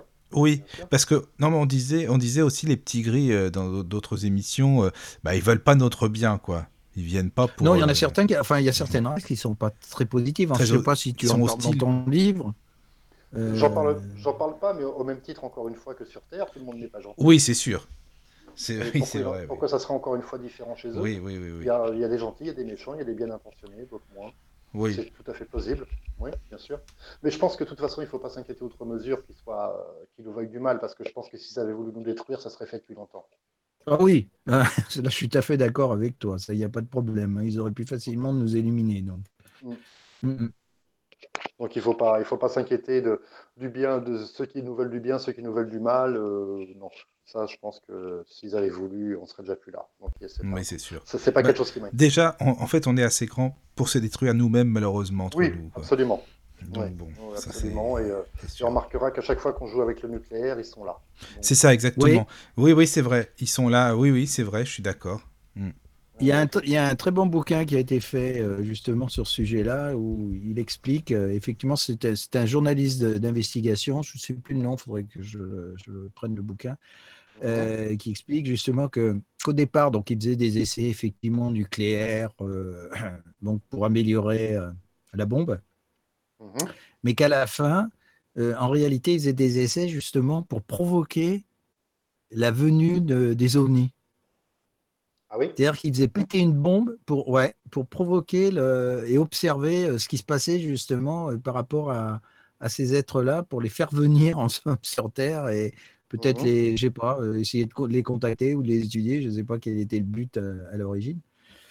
Et voilà, c'était c'était le c'était une de leurs euh, une de leurs expériences à la fin, c'est-à-dire parce qu'ils avaient fait le tour par rapport à la bombe, bien que bon, maintenant avec les simulateurs, les ordi, ils peuvent les les améliorer encore, ils n'ont pas besoin de les faire mmh. sauter. Mais là, euh, à cette époque-là, justement, avant que ce soit définitivement terminé, euh, il y a beaucoup de bombes, euh, surtout en Amérique, qui ont sauté parce que justement, ils voulaient faire, parce que ça crée, apparemment, d'après ce qu'ils expliquaient, ça crée une faille temporelle mmh quand, par l'explosion nucléaire et mmh qui, qui, fait que justement, ça, eux, ça les attirait parce qu'ils savent très bien les répercussions que ça a dans le, euh, dans le, dans notre, déjà dans notre système solaire et au-delà de notre système solaire, apparemment, parce que ça ne mmh touche pas que la Terre, mais ça touche euh, tout ce qui est vivant euh, autour, puisque la Terre, c'est un être vivant déjà. Mmh, mmh, Donc, euh, ça, ça, leur servait en somme de, champ d'expérience par rapport à ça. Oui, bah, en se basant sur euh, les témoignages de vétérans hein, dans le domaine du, nucléaire, il y a eu entre 1945 et 2015, euh, j'ai relevé au moins 125 cas d'incursion d'OVNI hein, sur des sites de missiles nucléaires, mmh. de stockage d'armes, sites d'essai, au Nevada, dans le Pacifique, et puis plein d'autres lieux qui y sont liés, hein, en Iran, où il y a eu beaucoup de cas aussi. Ouais. Donc, oui, en fait, euh, c'est comme s'il veillait sur nous. Oui, vas-y, vas-y, Michael. je disais, c'est comme s'il il veillait sur nous en quelque sorte, quoi. Il surveille quand même. Et puis bon, en même temps, euh, c'est peut-être pas que pour la planète Terre. Je pense qu'ils veulent aussi, euh, je veux dire, si la, la Terre explose ou quoi, enfin voilà, je veux dire, les autres planètes à côté elles y passeraient aussi. Donc je pense qu'il y a des ovnis qui sont pas, qui surveillent un petit peu tout ça, quoi. Comme si c'était des ah gardiens un petit peu, j'ai l'impression. Bah, c'est la question que je me pose en fait. C'est effectivement, c'est que je dis, est-ce que c'est parce que ça leur ferait du mal à eux ou c'est parce qu'ils nous protègent? Bah c'est ce que oui c'est ça c'est la question que je me pose voilà est-ce que c'est enfin, je sais pas si c'est pour nous protéger pourquoi pas mais enfin bon euh, en même temps si c'est ça ils sont bien sympas parce que je vais te dire euh, avec ce qu'on fait nous euh, voilà ils doivent nous prendre pour des dingues hein, quand même les sur la planète Euh, j'ai une, effectivement, il y, a, il y a un message d'Amandine Faval. Bonsoir ah, Amandine. Bonsoir Amandine. Euh, qui nous explique, enfin qui nous dit, dans la cathédrale d'Orvieto, alors je prononce mal certainement, d'Orvieto, d'Orvieto en Italie se trouve une fresque peinte au-dessus d'une voûte, La fin du monde de Luca Signorelli. On y voit un, un combat d'anges blancs et de démons rouges avec ce qui ressemble à des rayons laser. D'accord, la cathédrale d'Orvieto dans la région de Bombrie, oui. Mais, ah oui. Euh, oui, mais il y a plein de, il y a plein de cathédrales hein, dans le genre, effectivement, à Bucarest, à Budapest. Euh, oui, oui, elle a raison. Il y a énormément de, d'édifices religieux qui ont ce genre de représentation, absolue, c'est vrai. Ah oui, eh ben, d'accord. Il y, en a une, alors je ne sais pas si c'est pas Michel-Ange même qui l'a peinte, il faudrait que je, retrouve la peinture en question, où on voit effectivement euh, donc des, oui, on peut représenter ça comme, comme Dieu, euh, qui, est, euh, qui est dans le, dans le mmh. ciel, hein, sur un, enfin dans au milieu des nuages, et euh, il y a un autre personnage, et au milieu, il y a une espèce de, de, truc qui ressemble à une espèce de, de boule, de, sphère ovale, verte, avec deux antennes. Oui, oui. J'avais trouvé ça génial. Il faudrait que je retrouve la peinture en question. Ah il faudrait une retrouver. peinture qui est dans une, dans une église ou dans une. Euh, voilà, dans une D'accord. En tout cas, merci Amandine pour ton mail. Ça fait plaisir. C'est vraiment euh, sympa que, que, tout le monde puisse participer. Vraiment. Ah Amandine a raison de soulever qu'il euh, y a beaucoup d'édifices religieux, effectivement. Où il y a une petite trace, il faut la voir. Elle est, pas, elle est souvent subtile, mais il y, en a pas, il y en a pas mal, oui.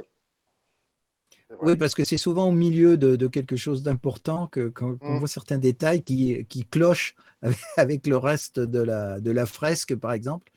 Donc, euh, même sur des, grandes fresques, il y a, bah, de toute façon, celle dont je vous parle, je peux vous dire que l'engin en question, euh, on ne peut pas le louper, hein, parce qu'il est tout à fait en haut de, de la fresque et assez, assez imposant par rapport au reste, au reste de la fresque, justement.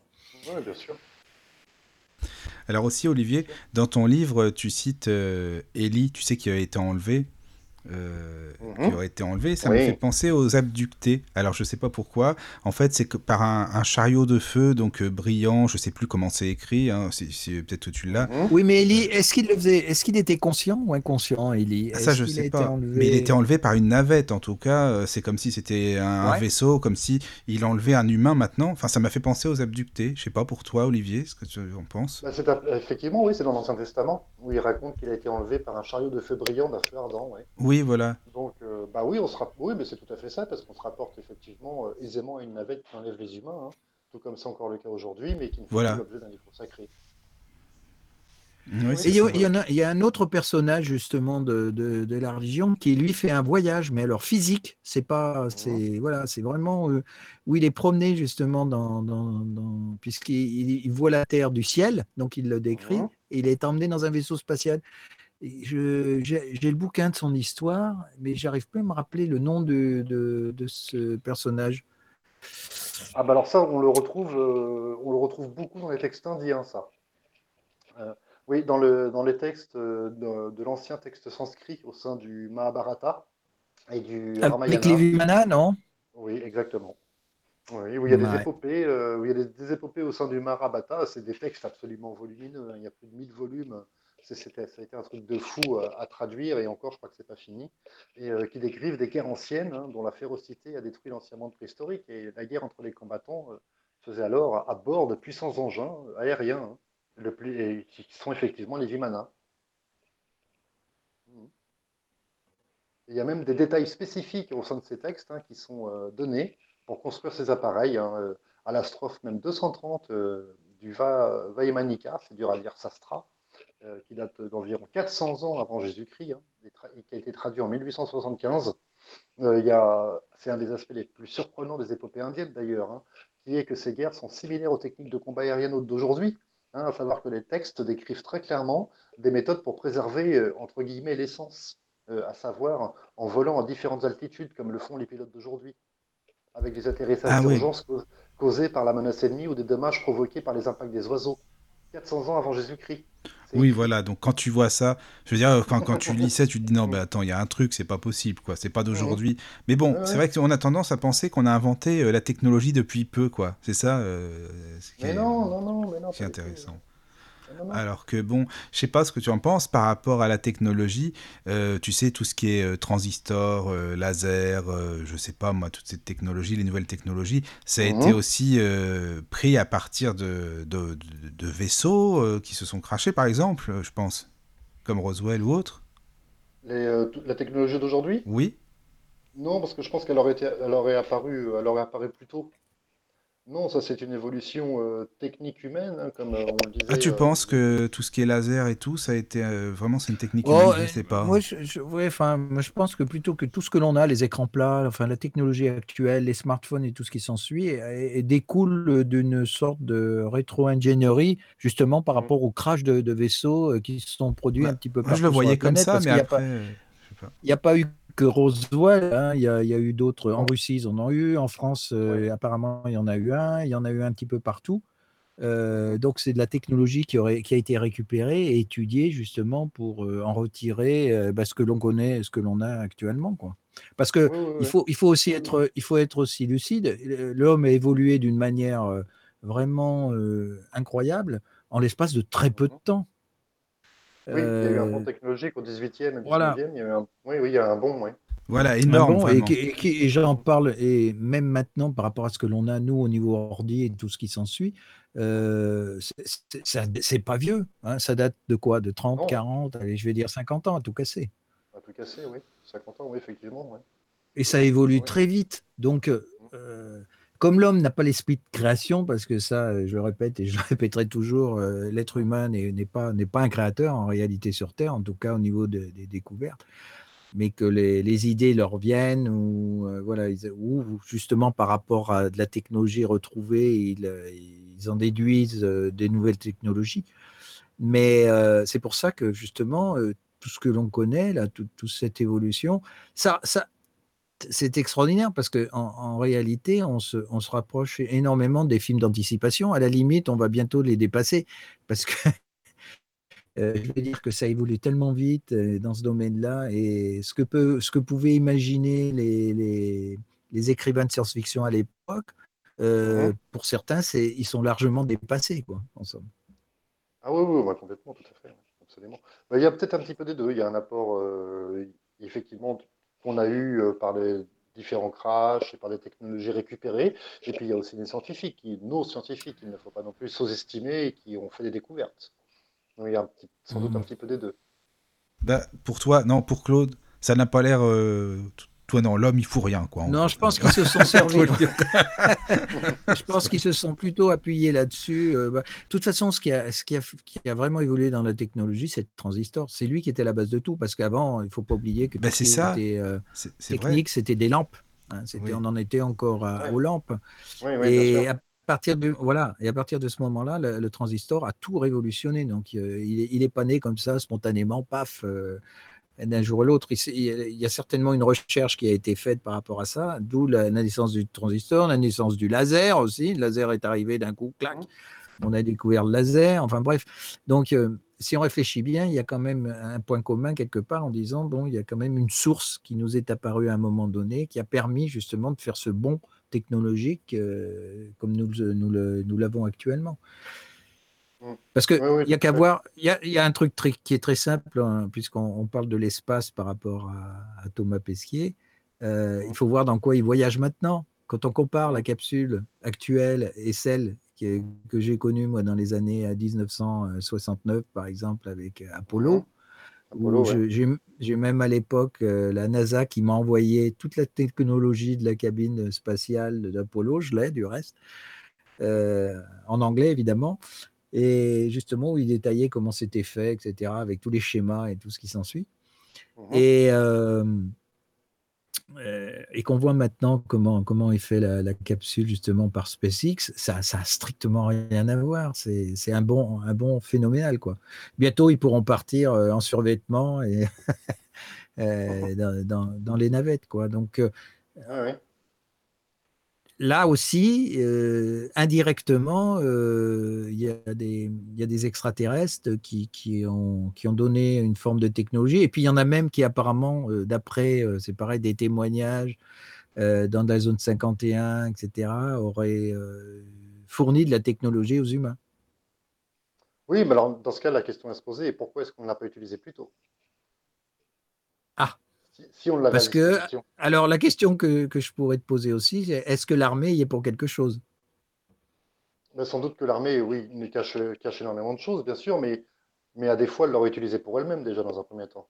Bah, tu crois qu'elle l'utilise pas déjà pour elle-même? Mais sans qu'on le sache Que ce soit resté euh, dans, les, dans le domaine top secret? Bah, Quand on voit le massacre du Vietnam, non. Je pense que s'ils avaient eu cette technologie au Vietnam, les Américains, par exemple, ils ne seraient pas privés de l'utiliser alors qu'ils sont pris une belle pilée. Bah, euh, en, 1945, prévu. en 1945, n'en parlons pas. Oui, mais réfléchis. Si, si euh, ils avaient utilisé cette technologie, ça voulait dire qu'ils révélaient quelque part qu'ils étaient en ah bah contact avec une race. Voilà. Ah bah, Et ah bah ça, euh, ça c'était c'était impensable. Donc, ils, ils, ont, ils, ont, préféré conserver leur méthode traditionnelle plutôt que de faire une révélation de cette taille-là, parce que là, ça aurait vraiment changé la face du monde, hein, obligatoirement. Oui, bien sûr. Bah oui. Bah enfin, on savoir que ces engins, enfin ceux qui en tout cas euh, qu'on appelle OVNI, euh, ont manifestement euh, une vitesse 100 fois plus rapide que les nôtres. Voilà, on se dit que c'est dommage de ne pas l'utiliser. Ça serait dommage, oui. Bon, après, tu as bah des oui, personnes. c'est dommage de ne pas l'utiliser, mais, je te dis, moi je pense qu'on est, on, si tu veux, il y, a, y, a, des gouvernements occultes qui empêchent justement ce type de révélation, ce oui, type d'utilisation. Même quand des scientifiques. Raisons, même quand des, scientifiques veulent en parler, ils se font rembarrer. Ah bah, regarde, tiens, Olivier, tu ah bah, Il y en a qui se font. Bah, la NASA, bah c'est assez souvent que des techniciens de la NASA qui ont commencé à, à, divulguer certaines choses par rapport aux ovnis, justement, se sont fait virer. Hein. Bah oui, mais, bah, regarde, même Jean-Pierre Petit, que tu, tu en parlais tout à l'heure, Olivier, Jean-Pierre Petit, euh, par les scientifiques, euh, il n'est pas très bien vu, même pas du tout, en fait. Hein. Ah oui, alors que, lui est très. Alors que lui, il est hyper, hyper calé là-dedans. Il a parlé de la MHD, il a parlé de plein, plein de choses qui concernent les ovnis. Alors bon, bah, on le prend un peu pour un illuminé. Et il est très, il est, il est très convaincu de l'existence des, des, humites. Ah oui, hein, ah bah, lui, il est à fond les humites, oui. Ça, c'est autre chose. Donc, euh, voilà, euh, de, de, déjà de, de ces races-là par rapport justement à la révélation. Bah, tiens, eux ont fait des révélations de, leur technologie. Oui. Bah, pourquoi c'est resté, pourquoi resté lettre morte, justement? Pourquoi ça n'a pas été utilisé? C'est une bonne question, pourquoi ça n'a pas été utilisé effectivement. Moi, je pense que de toute façon, au niveau des secrets, même les gouvernements, j'oserais dire, ne sont même pas complètement responsables. Parce que je pense qu'à chaque président américain, par exemple, qui, a voulu savoir quelque chose, euh, on leur a dit non, c'est pas bon, on passe à autre chose, posez d'autres questions. Euh, on l'a vu d'ailleurs avec Trump euh, il, y a, deux ans, je crois, lors d'une interview où euh, il commence à parler euh, du, sujet ovni extraterrestre et on voit son fils dans un coin de la pièce qui lui fait des grands signes stop, stop, tais-toi. Euh, donc je pense qu'il y a un gouvernement dans le gouvernement et que même les présidents eux-mêmes, les chefs d'État ne savent pas. Et qu'il y a vraiment des men in black qui vraiment détiennent eux le secret avec des budgets occultes qui sont au-delà de, l'État et qui eux savent. Et tu, tu, en parles dans ton livre justement de ces, ces personnes-là, de ces men in black justement? Mais j'en parle tout à fait parce que les premiers Men in Black euh, se sont révélés lors de l'affaire Roswell, hein, ces hommes oui. Mhm. qu'on voit euh, de façon euh, assez comique dans le film avec Will Smith. Hein. mais il y, a, une source, hein, effectivement, parce que de toute façon, quand, on regarde Men in Black de Will Smith 1 et 2, en fait, c'est Roswell détaillé, si on regarde bien. Parce que tout, il n'y a que des allusions. Et les, fermiers, euh, il y a des hommes en costume noir et lunettes noires qui leur ont rendu visite en leur disant bah, si tu parles, c'est fini, quoi. Tu, on ne te revoit plus jamais. Donc le, le Man in Black, ce n'est pas, pas une légende, ils existent. Donc ça a été repris de façon comique avec Will Smith, Men in Black 1 et 2, mais en fait 1 et 2, ce n'est que, que des allusions à Roswell, à ce qui s'est passé. Ils existent vraiment. Et c'est vraiment une société secrète, occulte, qui va vraiment au-delà de tous les chefs d'État. Oui, et puis quand il y a, comment il s'appelle Barack Obama aussi a été interrogé là-dessus et mmh justement voilà. Et c'est mmh pareil il a eu une réponse très évative hein, à ce mmh, sujet-là. On disait voilà c'est pareil. Mais on sentait que tout compte par rapport à la question disons par rapport à son attitude et à sa réponse on sentait qu'il y avait quand même quelque chose quoi. Mais qu'il n'avait pas le droit d'en parler quoi. mais il n'a pas le droit et puis en plus est-ce qu'il sait vraiment est-ce qu'on lui a donné les informations qu'il voulait vraiment avoir? On lui a peut-être donné euh, deux, trois grains de sel pour satisfaire sa curiosité, mais on lui a certainement pas tout dit. Certainement pas. Et on parle même du fait que Kennedy ait été assassiné pour ça, d'ailleurs. Oui. Parce qu'il posait, trop de questions. Parce qu'il posait trop de questions et il voulait faire même des révélations aux, mmh. au mmh. peuple américain, donc au monde. Donc, moi, je pense qu'il y a un organisme au-delà de la CIA, au-delà de tout ce qui est KGB, au-delà du FBI, qui, qui, est vraiment encore au-delà de tout ça, qui est vraiment occulte et qui vraiment possède le savoir et, des financements. Je pense parce que Olivier, là, ce que tu dis par rapport à Kennedy, j'avais entendu la même chose que justement, il voulait en savoir beaucoup et sur mmh. les ovnis et le dire au peuple, évidemment que ça passe pas. C'est sûr. Mm. Donc, euh, bon, Oswald, c'était une couverture, hein, bien sûr. Oui, oui, bien sûr, c'était une couverture. Mm. Il fallait bien qu'il y en ait une de couverture, de toute façon, pour ça. Bah oui, là, il fallait bien un coupable, bien sûr. Oui, voilà, voilà, c'est ça. Mais je pense que c'est lié. Oui, oui, oui, je pense aussi, oui. En tout cas, ça en fait partie. Euh, pour un chef d'État, il dit tais-toi, dirige le pays, occupe-toi des finances et fais en sorte qu'il n'y ait pas beaucoup de chômeurs. Le reste, t'inquiète pas, on s'en occupe. Ça te concerne pas, quoi. Mm, c'est ça. c'est vrai. C'est ça. Et, justement, pour, pour, euh, pour, continuer un petit peu dans, la, dans, dans, cette forme de révélation, il y a aussi euh, lors, de, ben, lors des, des, élections de, entre donc Donald Trump et puis Hillary Clinton, il y a un, un, astronaute euh, américain qui avait envoyé un courrier, un mail qui a été, qui a été récupéré par Wikileaks justement, et où il expliquait qu'il prévenait la, la, fameuse euh, Hillary euh, qu'il n'y avait pas intérêt à ce que les, les Américains ou un autre peuple déploient la guerre dans l'espace. Mmh et bah, qu'on était surveillé, que le, moindre euh, faux pas par rapport à ça, bah, disons que voilà, il y aurait, il y aurait une espèce de représailles entre guillemets. Oui, bon, voilà, c'est ça, c'est-à-dire il nous laisse jouer avec nos jouets, mais tant que ça va pas trop loin, oui. Voilà, tout à fait. Mm, mm. Mmh. J'en suis persuadé. Oui, moi aussi, ça c'est sûr, oui. Et sans trop dévoiler de ton bouquin, alors qu'est-ce que tu, qu'est-ce que mmh. tu abordes encore, euh, disons que dans ce sujet-là, qui, euh, disons qu'on ne connaît pas obligatoirement, quoi. Donc. Euh, bah, on connaît, si, qu'on connaît un petit peu, mais je le développe en expliquant le pourquoi du comment, savoir quelle est aussi la responsabilité de la presse écrite hein, également. Euh, le pourquoi du religieux, bah, oui, j'ai expliqué tout à l'heure, c'est que bah, la fameuse soumission euh, qu'on doit à la religion poserait évidemment un problème s'il y avait une révélation extraterrestre, mais je développe aussi beaucoup plus loin cette théorie, la, responsabilité de, la presse écrite, hein, parce que même les grands journaux, en fait, hein, n'ont pas la possibilité matérielle de recueillir eux-mêmes c'est-à-dire par leurs journalistes, les informations dans un pays entier ou dans le monde entier. Hein. Ce travail est effectué par les agences de presse grâce à un important réseau de correspondants. Donc les trois quarts des informations qui sont diffusées dans la presse écrite ou audiovisuelle proviennent des agences de presse en fait qui sont noyées dans un nouveau flou eux-mêmes. Sans parler des directs hein, qui entraînent un flux d'informations brutes euh, pour le récepteur. Donc on noie, on noie le, spectateur, le téléspectateur là-dedans, et hop, vas-y que je t'emballe tout ça dans un beau papier cadeau, personne n'a rien vu, et voilà. Et puis aussi le fait de donner beaucoup d'informations. C'est une très bonne façon de désinformer aussi. Et alors, justement, c'est ça, c'est ça. Et on voit la différence quand même. Hein. parce que moi, je me rappelle à mon époque, hein, il y a, dans les années 70. Claude, on dirait, arrête, quand tu dis ça, j'ai l'impression que tu as, je sais pas, 80 piges. à mon époque, c'était bon, le montant, je comprends. Bah, dans les années 70, euh, je me rappelle très bien que ben, la chaîne TF1 ou mmh. d'autres chaînes parlaient de ces sujets-là ouvertement. Il y avait des émissions euh, euh, que l'on a tous connues, comme Mystère ou autres, euh, ou même Canal Plus à l'époque. Canal Plus, je me rappelle très bien, avait fait une époque, avait fait une pub même à une époque où il justement euh, disaient qu'ils allaient dévoiler l'existence d'une vidéo qui avait été filmée lors d'un interrogatoire d'un gris. Ah oui, oui. je l'ai vu cette vidéo. Je ne sais pas si tu l'as vu, ouais. Et euh, alors, est-ce qu'elle est vraie, est-ce qu'elle n'est pas vraie? Je ne sais pas, c'est difficile de savoir, mais jamais, il devait donc. Jamais authentifié. Jamais authentifié, ouais, comme par hasard. Et justement, il voulait, il voulait la, diffuser à l'époque. Mmh et donc, ça a été, ça s'est pas fait. Mais ils en avaient parlé quand même. Et même quand il y avait des, il y avait, il y a eu pas mal d'observations, comme en Belgique où il y a eu beaucoup de manifestations, en France aussi dans les années 60, 70, il y a eu pas mal d'observations en France. Mmh. il y a eu des observations en Angleterre. L'Angleterre aussi est, est beaucoup survolée et je dirais euh, visité euh, par, euh, par, ces, par ces vaisseaux. Et on en parlait, la presse en parlait, c'est-à-dire qu'il y avait des les journalistes allaient interroger les témoins, etc., etc. Alors que maintenant, il n'y a rien.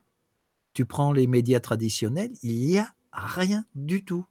Il n'y a, aucun témoignage, on entend rien, que ce soit la radio, que ce soit la télé, ils n'en parlent absolument plus. Alors qu'il y, y, a autant de manifestations, hein, parce que il y a combien il y a de personnes qui balancent sur, euh, sur euh, les réseaux sociaux justement des vidéos d'objets qu'ils ont vus, qu'ils ont pu filmer avec les smartphones et autres? C'est ce que j'allais dire. Euh, voilà. C'est pour Alors, ça qu'il n'y a plus rien.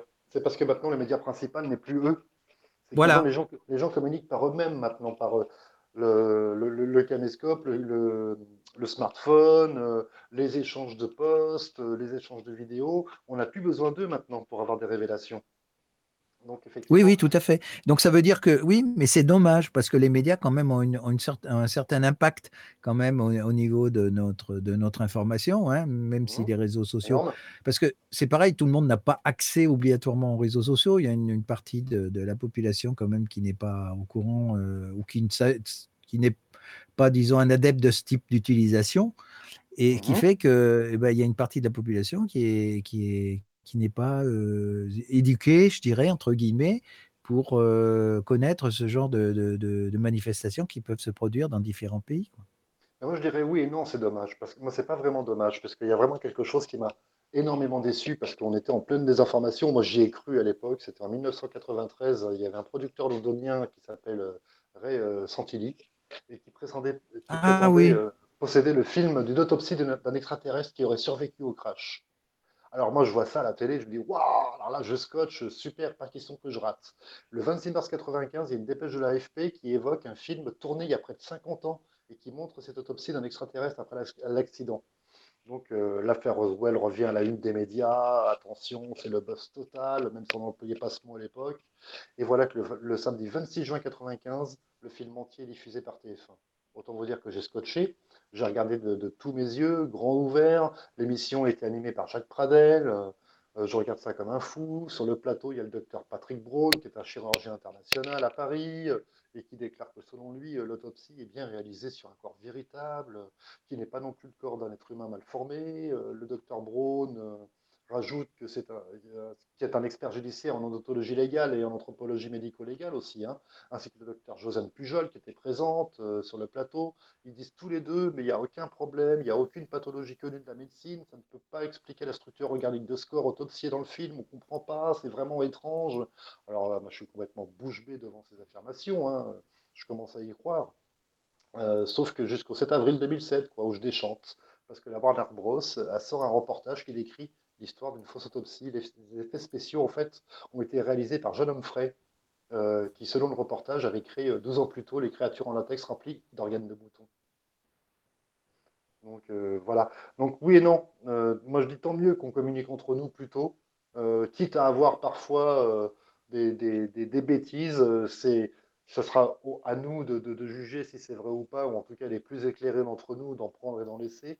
Mais alors face, face à ce genre de cas où vraiment là il y a eu une tromperie pendant des années, on y a tous cru et, en fait c'était horrible quoi cette tromperie. C'était un, un, trucage de la Warner. Mais alors, oui, alors, ça décrédibilise tout le monde en plus. La tromperie n'a pas été fait volontairement aussi pour justement démystifier un petit peu tout ça? bien sûr que si, c'est ce que je disais tout à l'heure. Le meilleur moyen, le meilleur moyen de désinformer, c'est de donner beaucoup d'informations. Ça, et puis, et puis de jouer sur la peur aussi des gens. De jouer sur la peur, et puis de dire Oh, on vous montre une autopsie, regardez, une vidéo choc, reportage choc, Jacques Pradel, avec les effets spéciaux, la musique et tout. Et puis en 2007, on vous dit Bah non, mais en fait, c'est un truc de la Warner. Mais c'est parfait pour décrédibiliser. On ne peut pas faire mieux. On ne peut pas faire mieux que ça. C'était super bien joué. Voilà. Donc moi je dis tant mieux. Tant mieux qu'ils en parlent plus et qu'on se fasse nos idées par nous-mêmes et qu'on maintenant on ait les moyens d'échanger vidéos et autres par nous-mêmes. Bah, puis je veux dire, comme ça, ça laisse aussi le champ libre à des, enfin, des spécialistes ou à des gens qui s'intéressent vraiment au sujet, quoi. C'est ça. Et moi aussi, sur Facebook, je ne suis, pas, suis pas un grand spécialiste, mais on m'envoie des trucs et euh, je voilà. Dis, euh, bon, bah là, ton truc, je dis peut-être, je dis non, là, ton truc, c'est un insecte dans la lumière. Euh, Donc voilà, c'est mieux comme ça, je trouve. Et et ce que je trouve aussi, ce que je trouve aussi de bien, tu vois, c'est le fait que ben, petit à petit, comme le, Pentagone qui commence à, ouvrir certaines vidéos.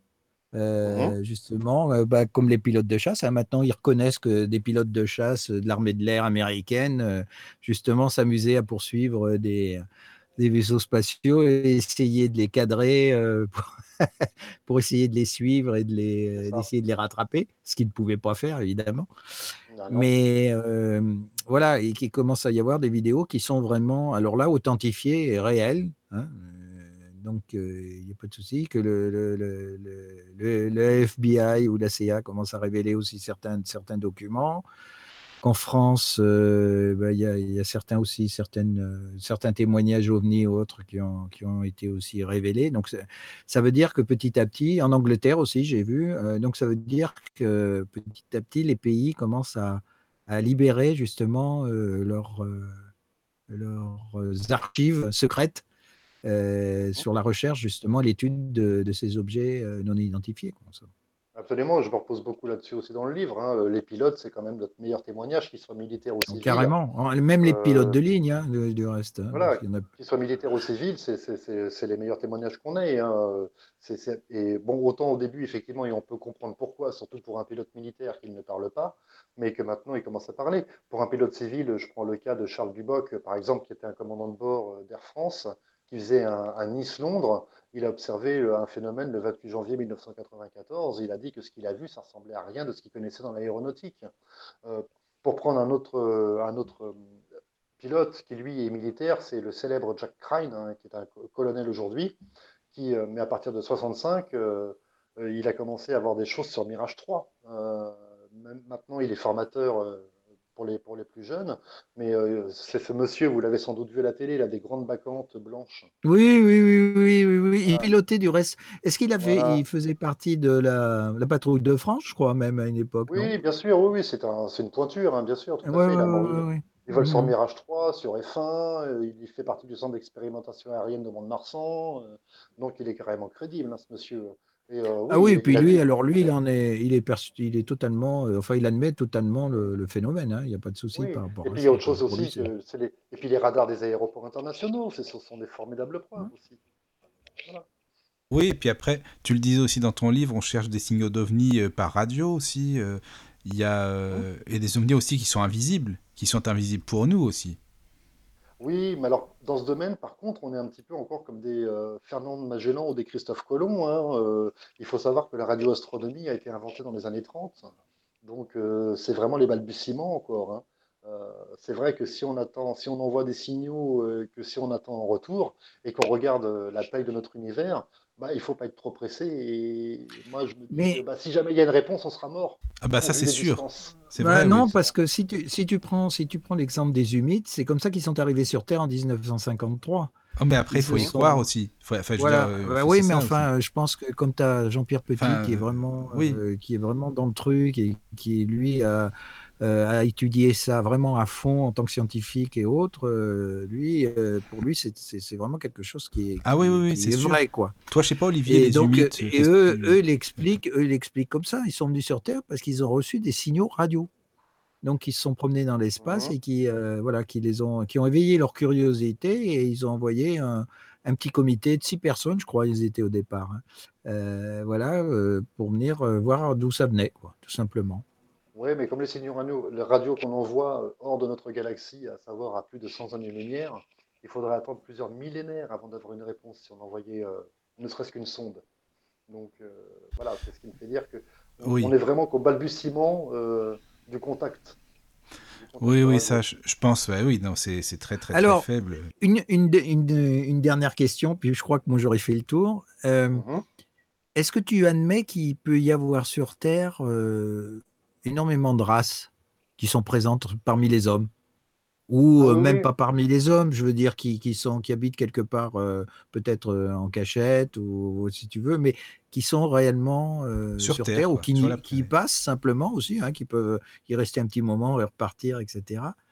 Parce que hum, d'après la déclaration d'un, c'est d'un d'un responsable, c'était le ministre de la Défense du, Canada à une époque, je le, tu vois qui je veux dire?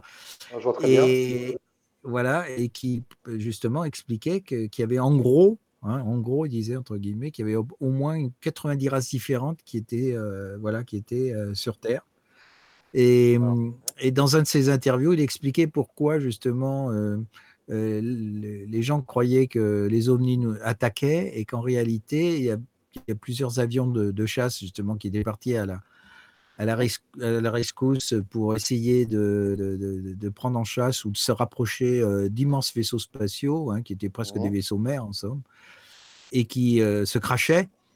Et il expliquait qu'en réalité, ça venait tout simplement que ces avions, étant très fragiles, euh, s'approcher des champs électromagnétiques de l'engin et que ça les euh, mettait en, vibration, en résonance, et mmh que bah, l'avion était pulvérisé, euh, parti en petits morceaux, simplement, justement, en touchant ce, champ électromagnétique.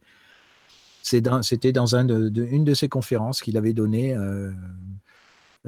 justement à ce propos-là, et où il expliquait que qu'effectivement les, les zones étaient une réalité, qu'il y avait bien des races extraterrestres, etc., que les Américains étaient en contact avec euh, certains Américains, Américains haut placés étaient en contact avec certaines, certaines de ces races, etc. Donc, tu vois, c'est pareil, c'est pas quelque chose, c'est pas quelqu'un non plus euh, de, je vais dire, de, de, fantasque, quoi. C'est-à-dire que s'il se met à parler comme ça, il est à la retraite, donc il, il risque mmh plus rien.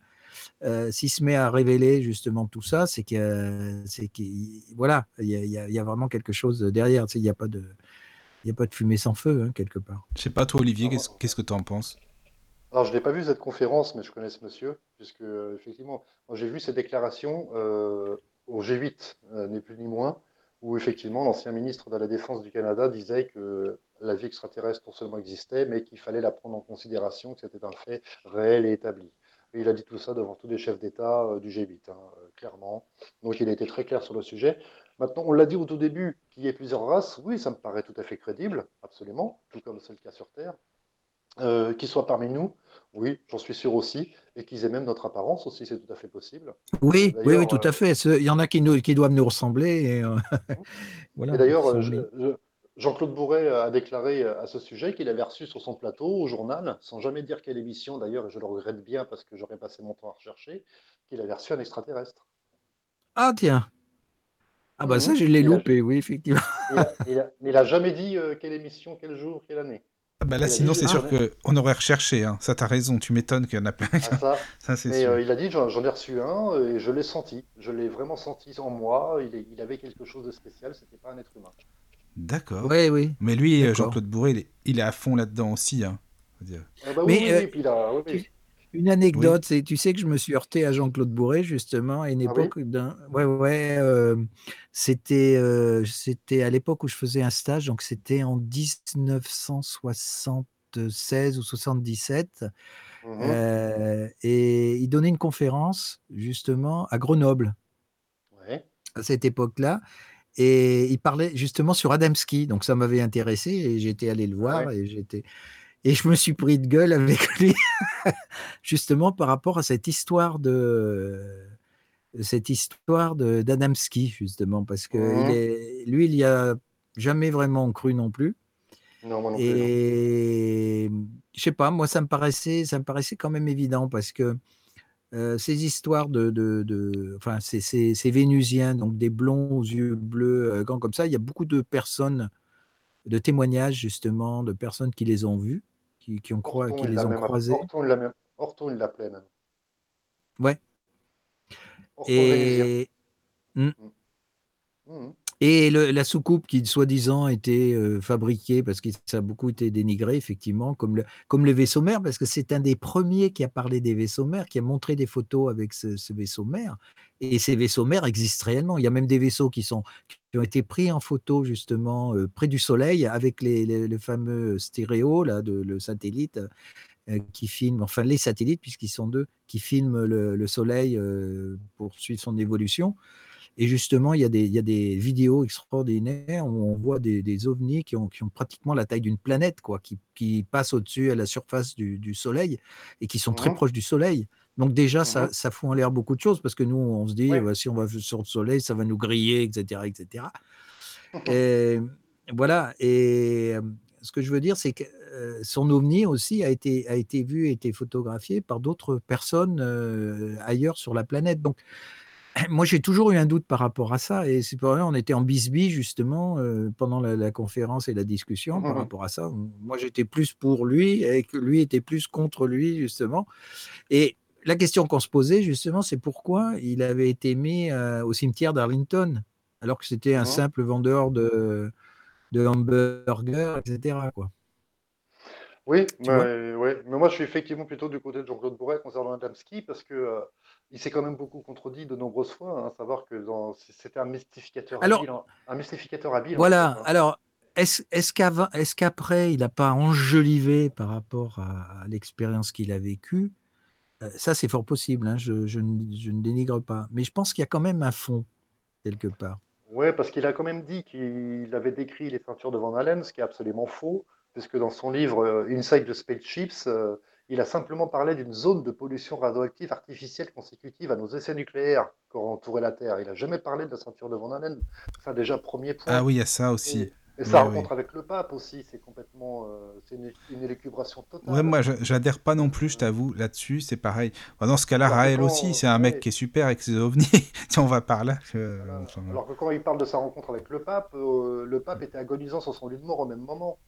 Oui. Donc euh, voilà, j'ai du mal avec ce personnage. Oui, oui, oui, je comprends. Je comprends.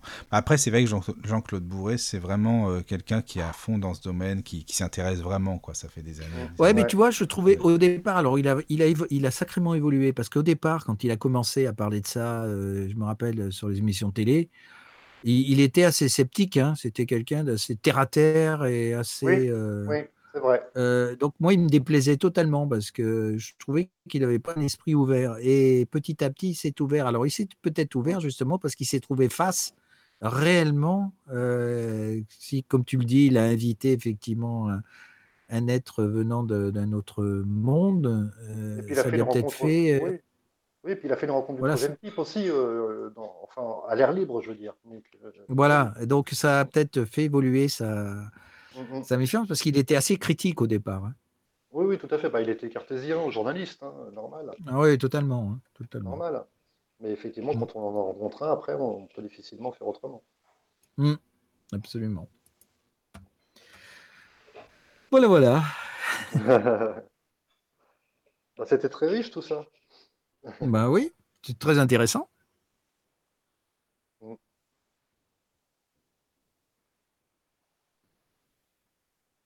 Et mmh tiens, ben, pendant que j'y suis, pendant la dernière, ah, euh, question pour, euh, mmh pour toi, justement, euh, dans le Jean Biguerre, hein, que j'ai connu. Alors, Jean Biguerre, je l'ai connu par, parce qu'à une époque, dans ma région, il faisait une, si tu veux, une sorte de, de, de, de réunion, un petit peu, mmh de, de, de, science-fiction. Voilà, à l'époque, c'était un festival sur la, sur la science-fiction.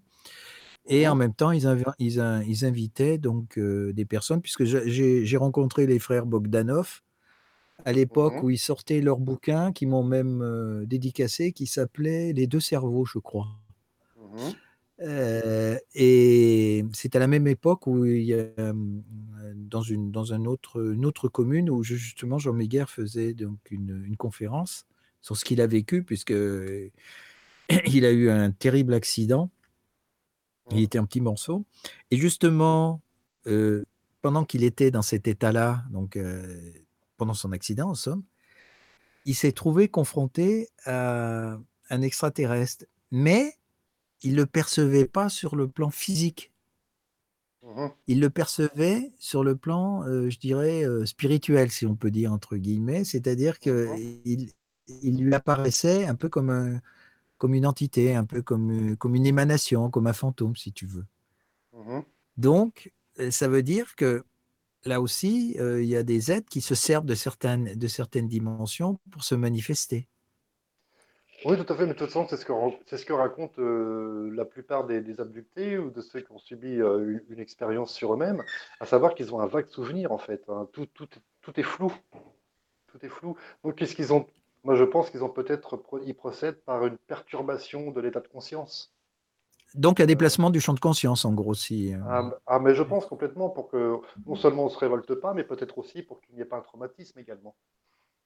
Donc je pense qu'il perturbe complètement notre champ de conscience pour que, à chaque fois, mais personne n'est capable de raconter avec précision tous les détails. C'est très fou. Parce que pour en revenir à ce que voilà, personne et c'est vrai que encore ça dépend desquels, mais pour en revenir à Pierre Monet aussi, qui était qui était un, contacté. Mmh quand je lui avais écrit, justement, je lui avais posé la question, lui demandant de quelle manière il avait été contacté, parce qu'à l'époque, ça m'a paru enfin, par rapport à ce que je connais maintenant, je comprends tout à fait ce qui s'était passé, mais à l'époque, ça me paraissait incongru, quoi. Disons que voilà, parce que lui, il expliquait que ces contacts qu'il avait se passaient de cette manière-là, c'est-à-dire qu'il était chez lui, il ne bougeait pas. Il était toujours, il était mis dans un état un petit peu de catalepsie, et que mmh c'était, en somme, il disait, c'était mon esprit ou mon âme qui partait, et il se retrouvait à ce moment-là dans le vaisseau spatial et en contact justement avec euh, ces fameux extraterrestres. Oui, mais c'est les autres. Mais physiquement, voilà, euh, si tu veux, physiquement, il était toujours euh, présent dans, le, dans, dans, sa maison, en somme, dans son lieu. Alors, ce qui aurait été intéressant, c'est de savoir comment ça se passait, s'il était dans une espèce de catalepsie ou autre, voilà. Mais lui vivait tout à fait ses expériences et ses contacts et son, initiation, entre guillemets, parce qu'il lui donnait pas mal d'informations.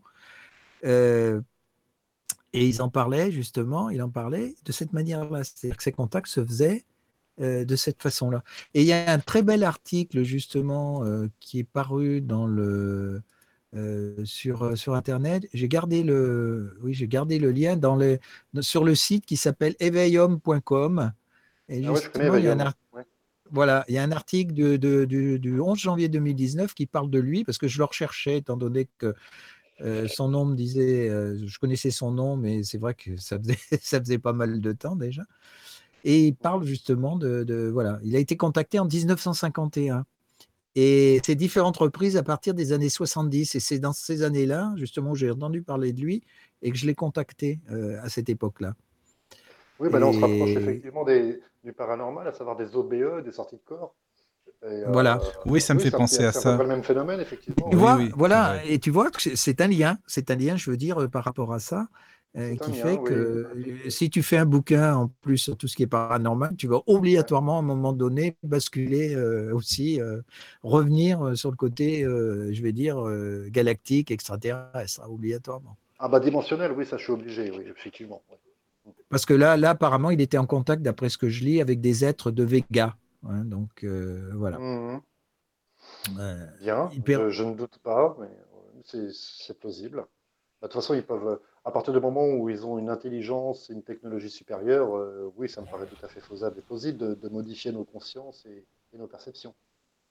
Tout à fait, je de, pense pouvoir nous contacter euh, dans le monde du rêve, parce qu'il y a certains, il y a certains humains qui ont été contactés aussi de cette manière-là. Ça aussi, hein, oui, le monde, de l'astral ou du rêve. Et qui peuvent être, voilà, et qui peuvent être contactés, euh, bah, comme je le disais tout à l'heure, du côté paranormal, bah, pour les médiums, par exemple, ou autre. Oui, bah, le rêve est une approche de l'hypnose, donc euh, oui, tout à fait.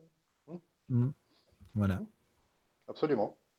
On est d'accord. Voilà, voilà. voilà. bah, je sais pas, Olivier, si tu as des choses à, rajouter, n'hésite pas, hein, évidemment. Euh, moi, je conseille aux auditeurs, évidemment, d'acheter ton livre, euh, Les Lueurs Célestes, qui va sortir donc dans deux semaines, hein, c'est ça Oui, là, aujourd'hui, ça va être difficile. Là, pas aujourd'hui, mais attendez deux semaines. Entre le, 10 et entre le 10 et le 15 mai, difficile de donner une date précise. D'accord. Bon, mais en tout cas, il va sortir bientôt. Voilà, ça c'est bien. Très bientôt, absolument. voilà, ben... parfait, on a été très complet, je crois. Oui, oui, oui c'est intéressant. Et... Oh, je pense qu'on a fait le tour, oui, sans trop dévoiler ton bouquin, justement. c'est pas le but non, non Pas du tout. Euh, non, voilà. non c'est bien. Il y a tellement de sujets à aborder sur le phénomène ovni, c'est vrai qu'on n'aurait pas fini. Euh, oui. c'est vrai, on pourrait en parler pendant des heures. Voilà. Mais c'était vraiment intéressant. En tout cas, merci beaucoup, hein, Olivier. Bah, c'est moi qui vous remercie. Et puis, euh, bah, tu n'hésites pas quand tu veux, euh, si tu as euh, envie de revenir faire une autre émission, et puis même pour ton livre sur le paranormal qui sortira, voilà. oui, ça peut, ça peut être très intéressant, justement. Parce que là, on ira encore plus loin. Je pense qu'on ira encore plus loin que. Eh ben, il s'appelle les, portes de l'esprit et on, se reverra à ce moment-là. Oui, D'accord. J'ai interrogé médium, voyant, hypnotiseur, guérisseur. Ah, bah c'est bien ça. Ah, bah J'en passais des meilleurs, j'ai passé beaucoup de temps dessus. D'accord, bah on a tout un panel de médiums. Bah, c'est notre domaine aussi, donc tu peux y aller, il n'y a pas de problème. Oui, parce qu'on a, on a, on a souvent des médiums, justement, c'est très intéressant. Bah, euh, Jean-Pierre Ponce du CNRS qui a répondu à certaines de mes questions aussi. Ah, c'est bien ça. Limi, euh, enfin voilà, j'ai fait un bouquin assez complet. D'accord, bah écoute, mm. quand il sortira, tu me, tu me contactes, tu n'hésites pas. Voilà. Eh ben, compte sur moi. Merci à tous hein, d'avoir écouté. Euh, merci euh, donc aux auditeurs, à toi Olivier, à Claude hein, d'avoir participé. Et puis euh, je vous dis à très bientôt hein, sur la radio du Lotus et sur la radio ACM WR. Merci à tous et bonne nuit surtout. Dormez bien. Bienvenue sur les radios métaphysiques et spirituelles, la radio du Lotus et la radio ACAM WR.